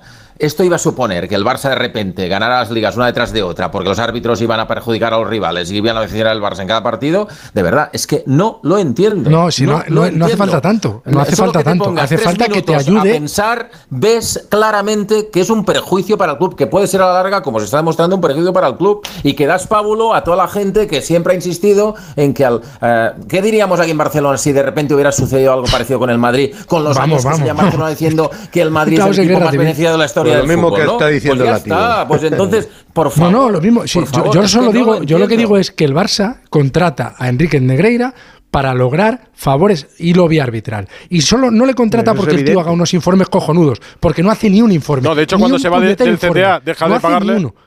Claro, o sea, evidentemente, en cuanto ve que no tiene poder y por lo tanto ya no va a poder ya influir de la manera a tomar por saco le y le corta el claro, grifo y le corta el grifo el dinero. Es tan sencillo como eso, que Enrique Negreira consigue que el Barça gane títulos. Yo no digo eso. Lo que digo es que Enrique Negreira hizo todo lo posible porque el día del Betis no necesitas que te ayude el árbitro. Pero oye, el día del Madrid, el día que Clo Gómez, insisto en Clo Gómez, director del Bar, te pita tres penaltis en 10 minutos contra el Sporting de Gijón en el Camp Nou. O sea, eso no había pasado en la historia. Te piten tre... Digo, no, contra el bar no, contra el tío, contra, el tío que dirige el bar y que es claramente ah. antimadridista, claro. Ah. Claro que sí. Alexis, que estás muy callado. Ya, pero deberías ver si estos penaltis eran o no eran, ¿no? Al final. Pero yo, no, claro. no, lo recuerdo, recuerdo que fueron claro, tres seguidos claro, en 10 pero, minutos. Pero, es que no muy si decir, es, que, es que no te han pitado penaltis o que te han pitado. Eh, o lo que, sí, los no que sí eran fueron los dos de Mascherano. O no día. eran, ¿no? Pues siempre decimos no, lo eran, los de Mascherano. No bueno, los de Mascherano, los dos. O sea, en este, esta temporada el Madrid lleva 10 penaltis a favor y el Barça solo uno. Sí. ¿no? Chipi. Y es el equipo que más pisa el Claro, porque, porque, ya, no está, Villar, claro. Ah, claro, claro, claro. Entonces los de esta temporada eran y los del hace unos años no. Yo no creo. Los de Mascherano eran. No creo de verdad, no nos podemos perder en eso, sinceramente. Discútame, discútame, pero discútame en orden para que yo me entere. Hay, que decir que esto es para mí es una golfada de campeonato, eso es lo primero. Segundo, que eso automáticamente no le ha dado la liga a nadie, ¿eh? podemos discutirlo o no, en uno de estos periodos donde trabajaba Enrique Negreira, el Barça fue tercero a 18 puntos del Madrid. Es decir, que eh, lo que sí creo es que eso es intolerable, que un, una persona que trabaja en una institución, y además una institución arbitral, es decir, que son jueces, que reciba... No, las preguntas, Santi, que, ¿qué se quiere comprar? Santi, las preguntas... Lo que se quiere comprar cuando se quiere... ¿Qué se quiere comprar y qué se vende? Perdona. ¿Y qué se vende? Lo, mismo que cuando quieres hacer un contrato para construir una carretera o para no sé qué, no sé cuánto en Al concejal de urbanismo. Y entonces vas y lo haces con él lo vista de tu La vida. Pero eh, Enrique, ¿qué se compra y qué se vende? Que le den ese dineral, Enrique le, le tuvo que decir el oro a alguien del Barça que él tenía influencia sobre los no. Y algo más. Ya, que, y, algo más, que todos los presidentes del Barça, todos, dicen que hayan ¿eh? aceptado esto y que nadie haya dicho hasta aquí se acabó eso a mí me parece. Se han pasado la pelota todos. No les iba mal. Por, tanto, por tanto, pero, por tanto pero, es una golfada, aunque pudieras demostrar que te han pitado luego 200 penaltis. Sí, aunque en te hayan perjudicado. Aunque pudieras pero es una golfada. Es que a eso es a lo que voy. Contra, aunque, el, aunque el gran perjudicado. No puedes entregarte a alguien que, que, está en el poder aunque, y a la vez te paga por Aunque el gran perjudicado de todos estos arbitrajes hubiese sido el Barça aunque lo sea, claro, no, puede pagar al, al vicepresidente. No, pero ese debió de ser el origen. Ese debió de ser el origen. Un momento crítico de arbitrajes y llega eh, Enríquez Negreira como conseguidor. Y dice, señores, yo puedo conseguir. Y a partir de ahí se convirtió en una práctica durante veintitantos años. Es así, ah, es así, Alfredo. Es tal y como. Eh, es lo que estamos. Es así. Ah, ¿Qué les tendría que prometer? ¿Qué les tendría que prometer? No, pero, que escucha, prometer, pero tú te dejas engañar, decir, a ti te viene el vendeburras y te dice, su empresa, su empresa. Pero látigo, en un momento crítico que los arbitrajes te están perjudicando. ¿Sí? Sí, pero que si le renuevas, que si renuevas el contrato con el conseguidor, con el lobista, es porque el lobista, después de la parcela 3, para hacer 100 chalet, te consigue la parcela 4. Veintipico años, y eh. Hay gente que no trabaja tanto tiempo en una empresa, ¿eh? Pero me refiero que sí, que lo hay, que luego hay supervivientes, que todos conocemos gente que ha estado 20 años sin hacer ni el huevo. Yo los conozco y si queréis los nombro uno por uno. Pero cuando un lobista está 20 años haciendo lobby y cobrando medio kilo al año, según se ha sabido. A lo mejor Enrique. Negreira nos sorprende y nos dice, es que en el otro bando también hacían esto y por eso yo tenía que compensar. Ojalá, Oye, la oportunidad de hablar, mira, lo digo otra vez. Aquí en Radio Estadio de Noche le hemos dado la oportunidad de hablar a Enrique Negreira, que no se ha puesto. Está delicado esa luz. A John Laporta. Sí. Que tú lo sabes, Alfredo, no ha hecho declaraciones hoy al margen del Barça. O sea, al margen del micro de su club, que es como no hablar para nadie. Porque no tienes repreguntas, ni puedes preguntar, ni te expones a nada. A José María Bartomeu, al que leo en el mundo, pero tampoco se ha puesto en directo. Habla, por WhatsApps. A Sandro Rosell, con el que tampoco hemos podido hablar. Y ha hablado John Gaspar que y ha salido hijo, del paso como ha podido. El que siempre habla. Que, sí, que Gaspar habla siempre, para lo bueno y para lo malo, para recordar las épocas suyas de presidente, para esto, para tal, pero claro, no, no, me lo puedo, o sea, no me lo he creído a Gaspar. Yo le, trato con mucha educación, pero bueno, yo creo que eh, cualquiera que haya escuchado la, conversación... Bueno, lo interesante de Gaspar es que él ha negado eso, es decir, que, bueno, él todos no niegan. Bueno, que es no, otra que cosa que me consta. extraña. ¿Cómo tú no, llegas a una empresa como el Barça, a un club, nada. y tú Marto me había dicho que ya era que ya cuando él llegó ya estaba? Ah. No ha negado nada. Que lo había ¿eh? heredado. Y que si se pagó algo fue sin su consentimiento. Eso es. No le consta. Claro, pero ¿Usted no sabe Pero que se bueno. está pagando medio millón por esto? Sí, o sea, de verdad Sí, en las esto cuentas no también se dijo- revisa. Esto también dijo Bartomeu del, Bar- eh, del, del Barça. Es que lo del Barça Que Gate- no lo sabía, que no lo sabía. Lo del Barça Gate es también. Bueno, es otra- otra igual. otra soberana, paga- pa- pagar ah, por, por, por, eh, torpeza. envenenar en Pero- redes sociales Es contra que es increíble. ¿Qué te Pero va- que el Barça, que el Barça siga en pie con estos dirigentes que ha tenido es No lo más mérito, maravilloso. Es que increíble, es el, Barça y los 100.000 Lo normal es que Alfredo estuviera narrando en Valencia ya. El Barça y los 100.000 socios del, Barça, y, me- y duele pensar así, es, son convict, es, un- es una pers- persona jurídica. Y todos ellos Están, Convicto, están Están condenados, convictos. están condenados. sí. Mi- Mr. Chip, te llevo reclamando ya. ¿No, no, ¿No tienes ni voz ni voto en esto o qué? Estoy aquí esperando que me pregunten. ¿Perplejo? A ver, pero Eh, estamos no. aquí en un, en un debate, eh, como si fuera una asamblea griega. Aquí todos tienen Ya, ya, el micrófono sí. abierto. Fija- Fíjate si sé que estamos en un debate que llevo hora y media aquí escuchando. ¿Y qué dices a todo esto? Bueno, poco más que hay que añadir ya de todo lo que se ha dicho, la verdad. No, no tengo mucho más que aportar. ¿Te parece escandaloso? Claro, me parece un escándalo, evidentemente, pero ya se ha dicho que es un escándalo. Ta- Estamos, estamos todos de acuerdo. ¿Te han servido las de explicaciones de Joan Gaspar? No ha dado ninguna explicación. Bueno, ha dicho que a él no le consta, que él cree que el Barça no ha hecho nada ilegal, que esto lo hacen todos los clubes, es lo que ha dicho Gaspar. Pues eso, no ha dado ninguna explicación. Ha tirado, ha tirado balones fuera y, ya está. No, no, no se ha querido desmarcar, se ha hecho un lío y no, no la verdad que no ha aportado mucho al, al debate, Gaspar.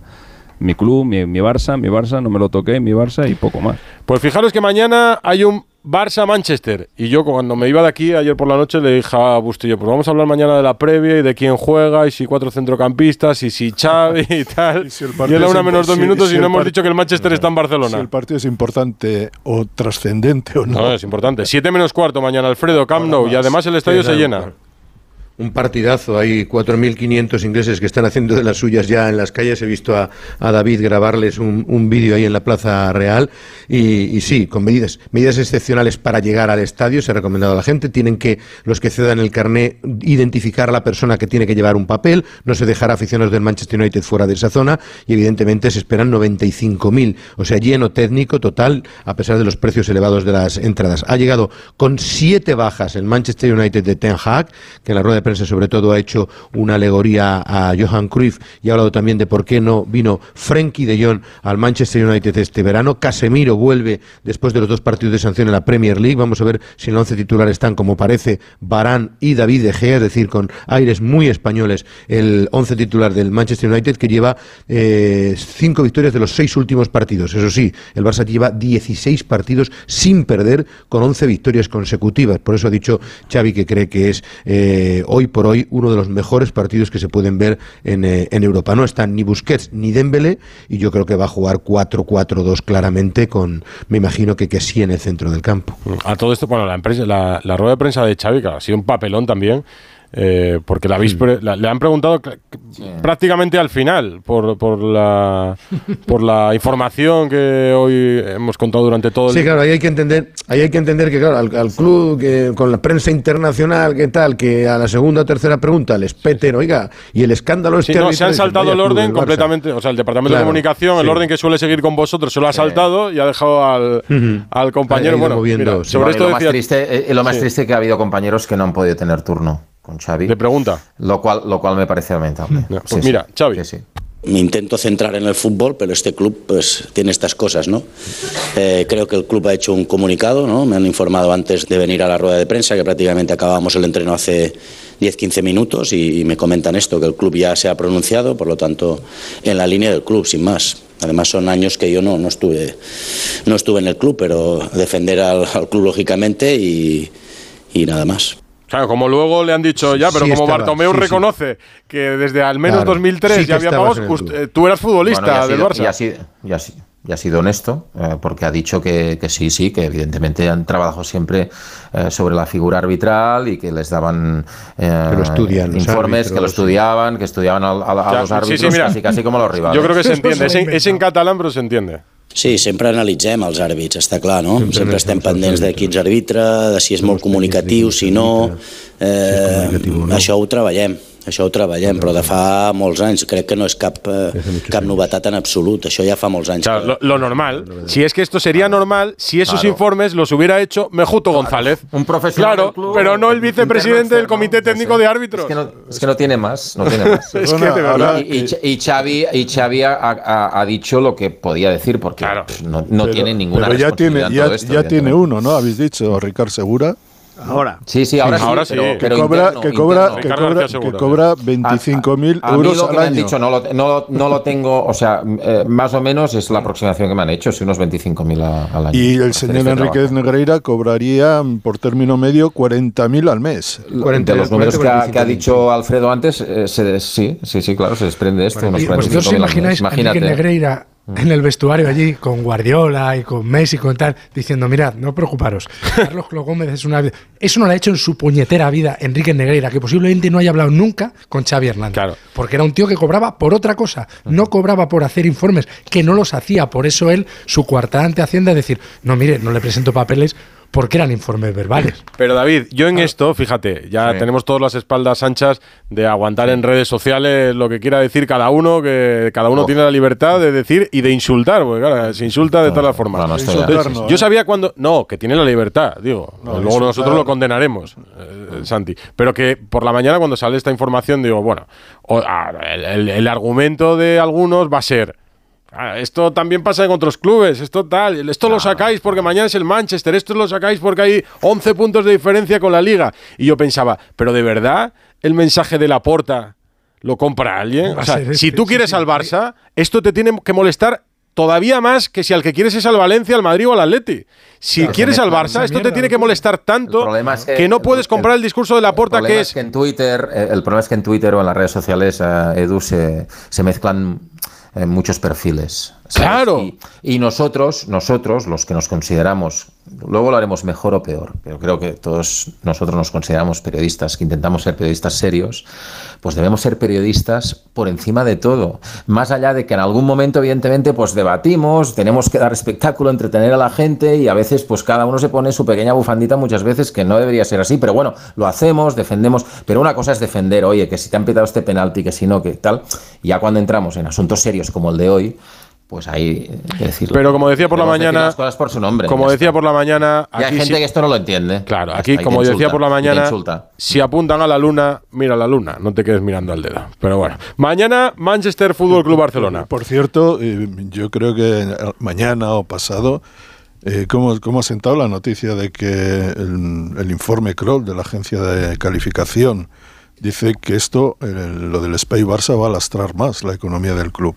Que tendría que haberlo hecho de forma diferente y que esto puede Bueno. ser perjudicial. No sé si eso se ha comentado Bueno, suficientemente. Está hipotecando los ingresos, los, buena parte de los ingresos los está hipotecando, de tal manera que puede llegar al colapso. Es una situación muy, muy delicada. Muy delicada porque es mucho dinero de por medio, con Es un crédito hecho muy, la- muy amplio. La agencia de calificación contratada por el propio Barça, por cierto. Es verdad. Eh, pero que buena parte de los ingresos para pagar la obra se los comen entre los intereses y el pago a los, a los que se lo están prestando, de tal manera que casi no tiene gasolina para ir andando en el De día entrada, a día. de entrada el primer problema lo tienes el año que viene cuando vayas a Montjuic. que Me- la mitad solo en ticketing, solo en ticketing eh, de match day se millones pierden 93 millones de euros. la temporada. espérate a ver cómo los hacen los, los turcos la obra, que esa es otra. Esa es Bueno, otra. claro, que, que- eh, sí, sí, Bueno, que te puede pueden acabar hacer un bien aeropuerto, puede ¿eh? acabar muy mal. sí, sí. Bueno, hicieron el aeropuerto de Estambul justo cuando Erdogan llegó al, al poder. Nunca han hecho un campo de fútbol excepto uno de 30.000 Uno de espe- 20.000. de 20.000 o 30.000 espectadores y la calificación que se le da en el, en el mundo este de financiero es de casi bono basura, ¿eh?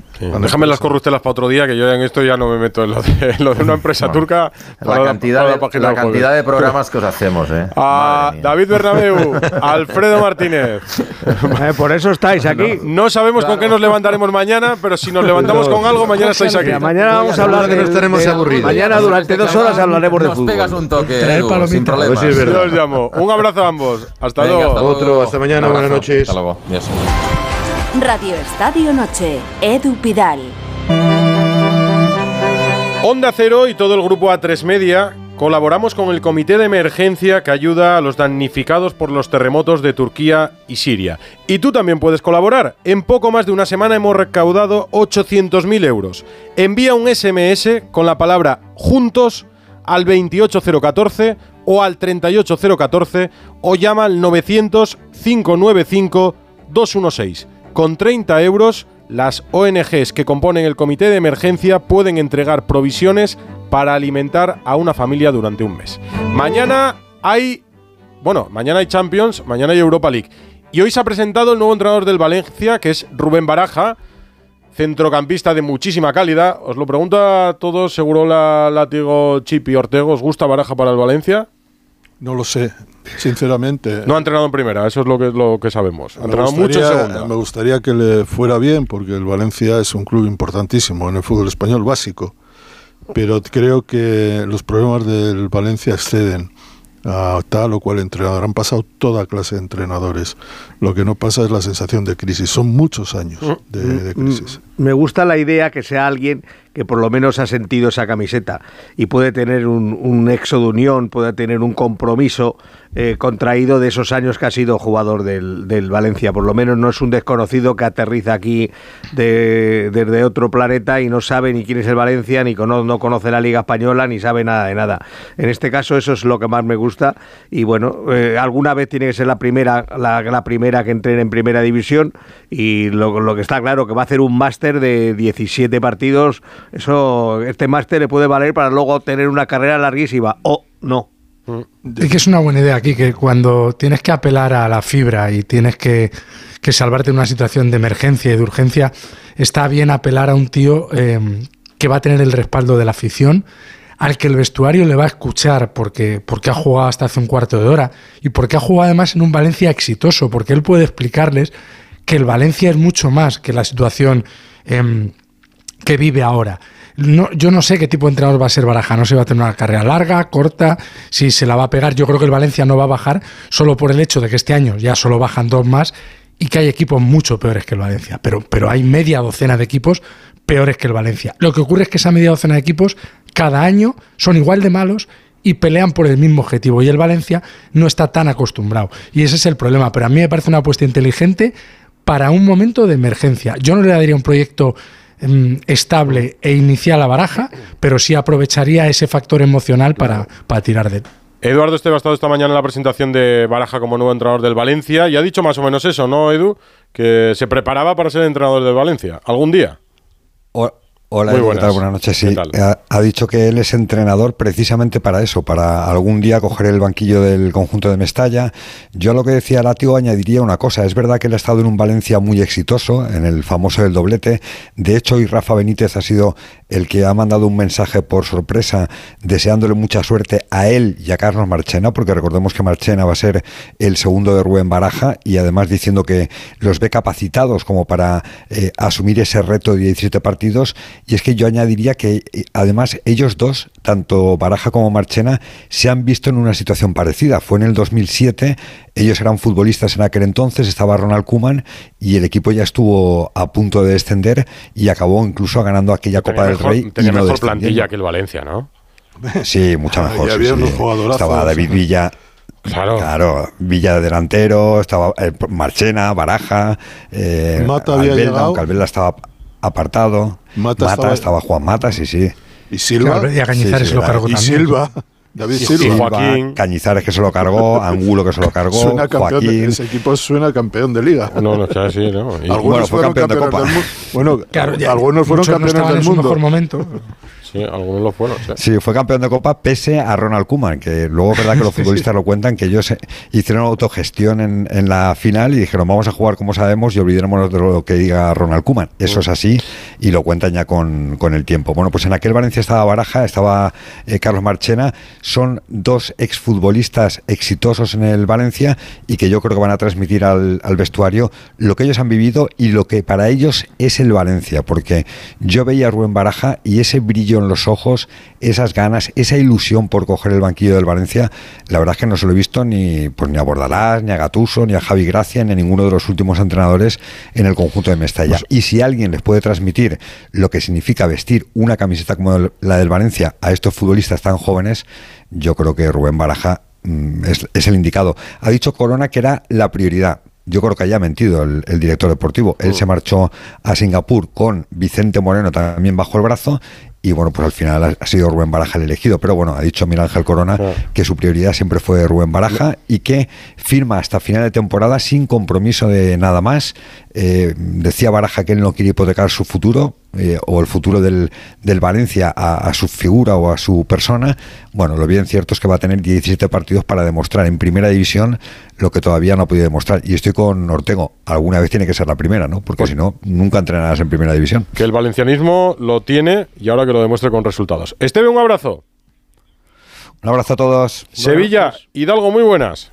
¿Qué tal? Buenas noches. Mañana juega el Sevilla con el PSV, con el PSV de Xavi Simons, ¿no? Sí, el Europa PSV League. de Van Nistelrooy, el PSV de Luke de Jong, del, del ex delantero Ah, del claro, Sevilla y de del, y, de- y del Barça, claro, claro. Que, que a veces era Luke Fallón y otras veces era Luke de Gol, ya sabes, depende de- del día que le cogiera. ¿Y, y Pues, motiva esto eh, para mañana? Pues sí, hombre, eh, sobre todo, sobre todo porque primero que es la competición fetiche, la competición preferida de- del Sevilla y del sevillismo, pero sobre todo porque el Sevilla ha mejorado en juego, en resultados, en, confianza. Hablo de los últimos partidos de liga, de esas victorias que han sacado al Sevilla de los puestos de descenso, aunque todavía está cerquita, pero ya está en una zona más tranquila.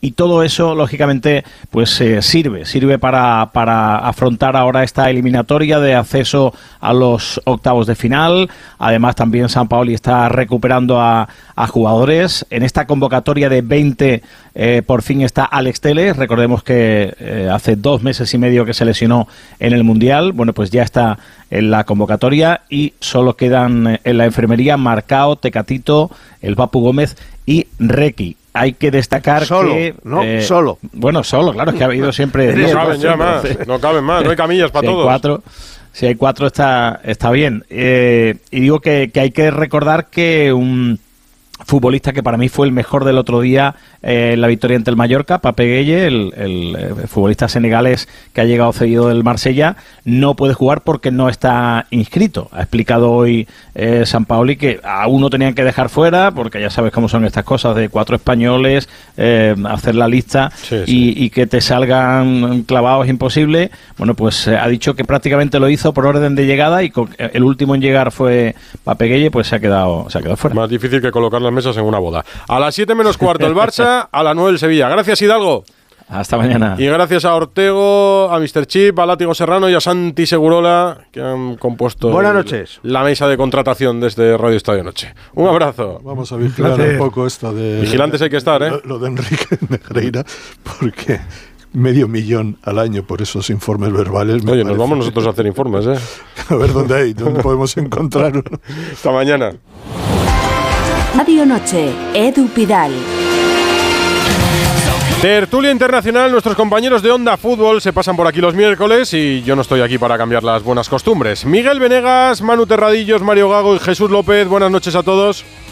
Hola, ¿qué tal? Buenas, noches. Muy buenas, vosotros me decís por dónde empiezo. Tengo muchas cosas, yo por lo menos apunté durante el día muchas cosas de, de Francia, claro. De Francia sobre todo, Terradillos, de- del futuro de Ramos, de Messi, de, de Neymar. Bueno, las imágenes de Ramos con el fotógrafo después del Se partido del PSG. ¿eh? ¿Se ha disculpado? Se ha disculpado personalmente, sí, sí, sí. Empujó a dos de ellos mientras fueron a hablar con, con los aficionados después de la derrota contra el Bayern y, y hoy ya han hecho público que se disculpó personalmente por esos empujones. Eh, yo creo que un poco fruto de la frustración, ¿no? De, de ver que estaban ahí tomando fotografías mientras ellos intentaban arreglar las cosas con los aficionados, sí. Y después, Niza denuncia, leo textualmente lo que me ha puesto Busti, ¿eh? Niza denuncia que durante el transcurso del partido Niza-Lille, 29 de enero, se grabó una peli porno amateur en los baños de un estadio. De su estadio, vamos. Tal cual, tal cual. Pero tal 29 de cual. enero, Pero vamos a ver, ¿esto se metieron dos personas al baño y se grabaron o, o- o de verdad era la grabación de una película? No, no, en serio. El, bueno, llámalo como quieras, no deja de ser amateur, pero el, el, club ha puesto la denuncia después de que empezasen a correr por las redes sociales fragmentos y capturas de pantalla de lo que ocurría ahí. Eh, luego, además, da la casualidad de que la actriz aparece en un vídeo similar en el aeropuerto de Niza. El aeropuerto de Niza también ha denunciado ese vídeo. Eh, dicen que además que es un, un baño para, para niños en el aeropuerto. Eh, y claro, los aficionados se lo están pasando en grande. Eh, algunos diciendo que para que se han gastado en Mofi eh, 30 millones en el delantero teniendo a ese, a ese rematador ¿no? en, en Niza, que para qué lo quieren. Pero la noticia es tal cual, ¿eh? la, la, denuncia es esa, que, que, se ha grabado ese vídeo de porno amateur en, en, uno de los baños del, del Allianz el pasado 29 de enero, mientras se disputaba un partido. Y el alcalde de la localidad donde vive Neymar y otros vecinos se han quejado del ruido durante su fiesta de cumpleaños. La multa al jugador asciende a 135 euros. Bueno, que me dicen, a ver, pregunta por el eh, Arsenal City que marca el cambio de líder en la Premier. Jesús, esto es importante. Arsenal 1, Manchester City 3, con un partido más, pero el City ahora es líder. Sí, el City es líder eh, empatado a puntos por mejor diferencia de goles. El Arsenal tiene eh, un partido en la mano, con lo cual podría irse a tres puntos, pero queda el partido de vuelta en el Etihad en Manchester entre los dos. O sea que ahora mismo los dos eh, equipos, tanto City como Arsenal, dependen de sí mismos. Hoy Guardiola, después del partido, después de la victoria, ha dicho que suerte que ha cambiado su malísima táctica en la primera parte que no le había funcionado y había sido una, una muy mala idea. Se ha inventado últimamente esto de jugar sin lateral izquierdo y que sea Bernardo Silva el que tenga que correr hacia atrás para cubrir ese hueco cuando le atacan. Eh, lo cambió en el descanso y ha dicho que era una muy mala idea. Y Arteta ha dicho que sigue creyendo más que antes en el en, el, en, la victoria y en el título, es que es verdad que más allá de los números y de quién depende de sí mismo, mm. el golpe moral al Arsenal es tremendo, porque hace tres semanas estaba a ocho puntos y pensaba que lo tenía casi casi medio hecho, y de repente se ve de segundo ahora por debajo, por primera vez en toda la temporada. ¿Tú crees que lo pierde el Arsenal? Porque estando a ocho puntos, yo creo que la liga la pierde el Arsenal, no la gana el City. Sí, desde luego. Eh, va a depender de su reacción para mí en, los próximos, en las próximas dos semanas, porque con la cabeza fría sigue teniendo, yo creo que ventaja. Tiene un partido eh, eh, todavía por jugar Pendiente, y sí. un empate le valdría en el, en el Etihad en la segunda vuelta. Pero claro, es que ahora tiene que levantarse después de haber perdido contra el Everton eh, el fin de semana pasado lo que pasó con el Bar, que no le tiraron la línea cuando tenía que tirarle y le dieron el gol que no debían haber dado al, al Brentford. Y ahora de nuevo lleva un punto de nueve posibles como no se levante ya, sí que ya no coge al City. ¿eh? Eh, este partido, Jesús, se jugó hoy porque eh, se anuló un europeo, se aplazó un europeo cuando murió Isabel II. ¿Cómo es esto? Sí, se aplazó eh, uno de Europa League en la semana del funeral de Isabel II. Sí. La que fue hace tiempo ya. Ya hace, fue en septiembre. septiembre. La UEFA programó ese partido en tres semanas cuando estaba previsto jugarse este, el eh, Arsenal City, con lo cual se jugó esa semana un partido de Arsenal de Europa League y hubo que mover el City hasta ahora. Mm.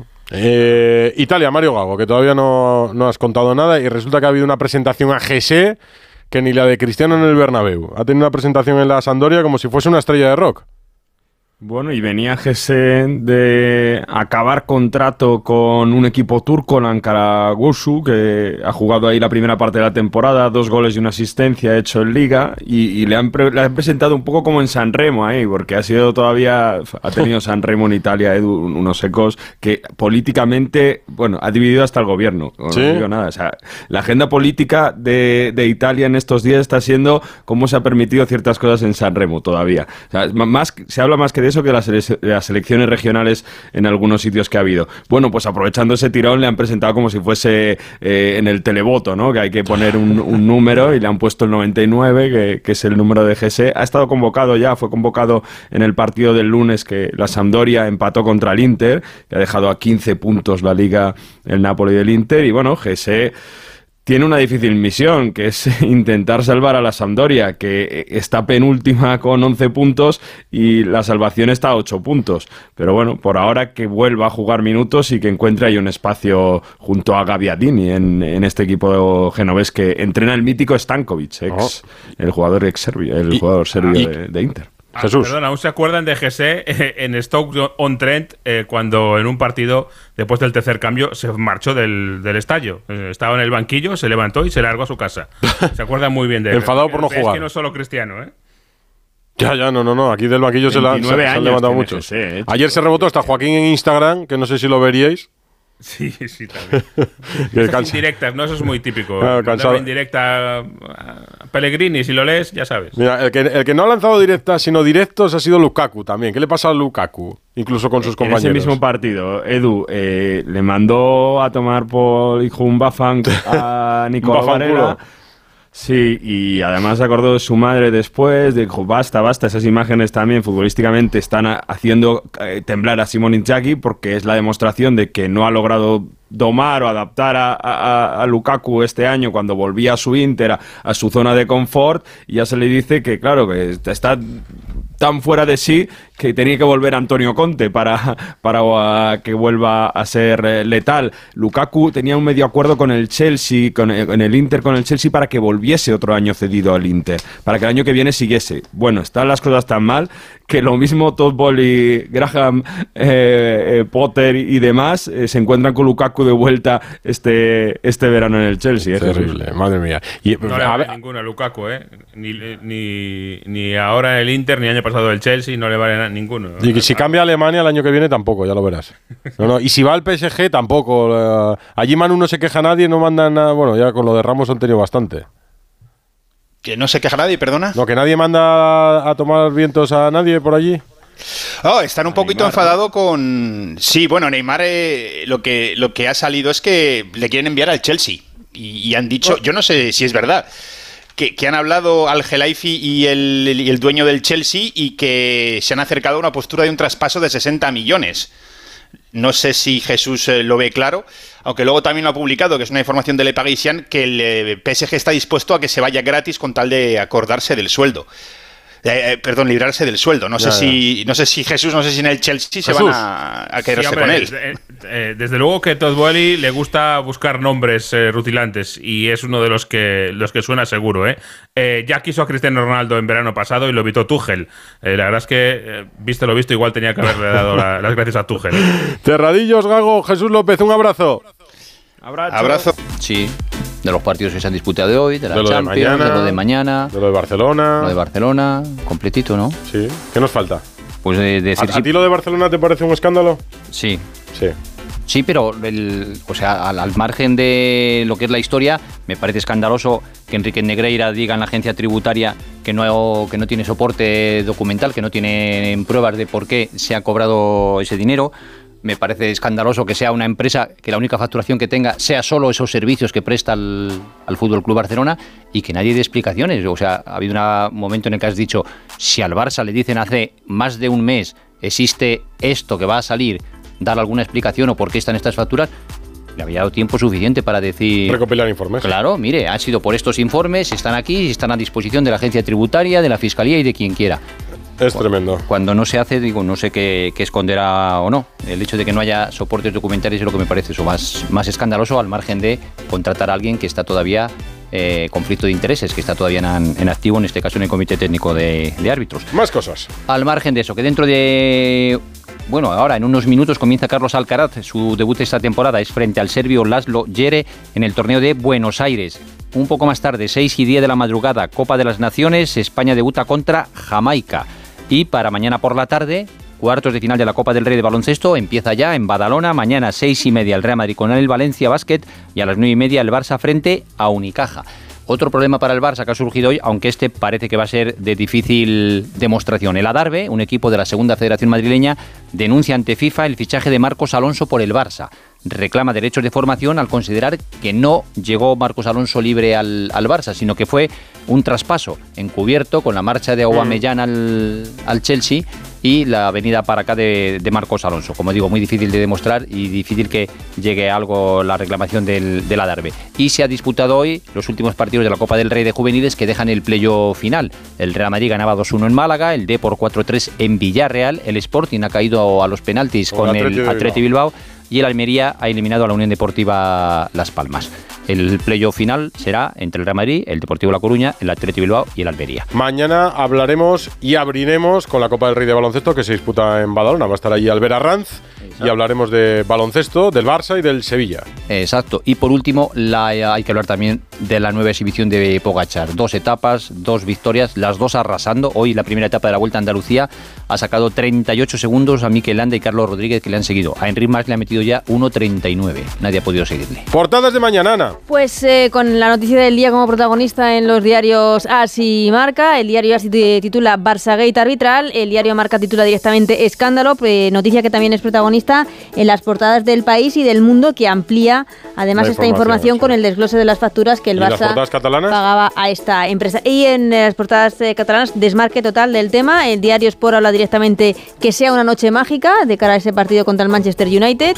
No aparece nada sobre este tema. ¿No aparece y nada? No aparece nada. A veces en la portada. y en el mundo deportivo también hablan del Barça United, duelo de Champions. Y ahora mismo eh, la página No, de no voy a criticar. relevo. Mira, en el Sport la única es la firma de Alfredo Martínez, la chapuza permanente.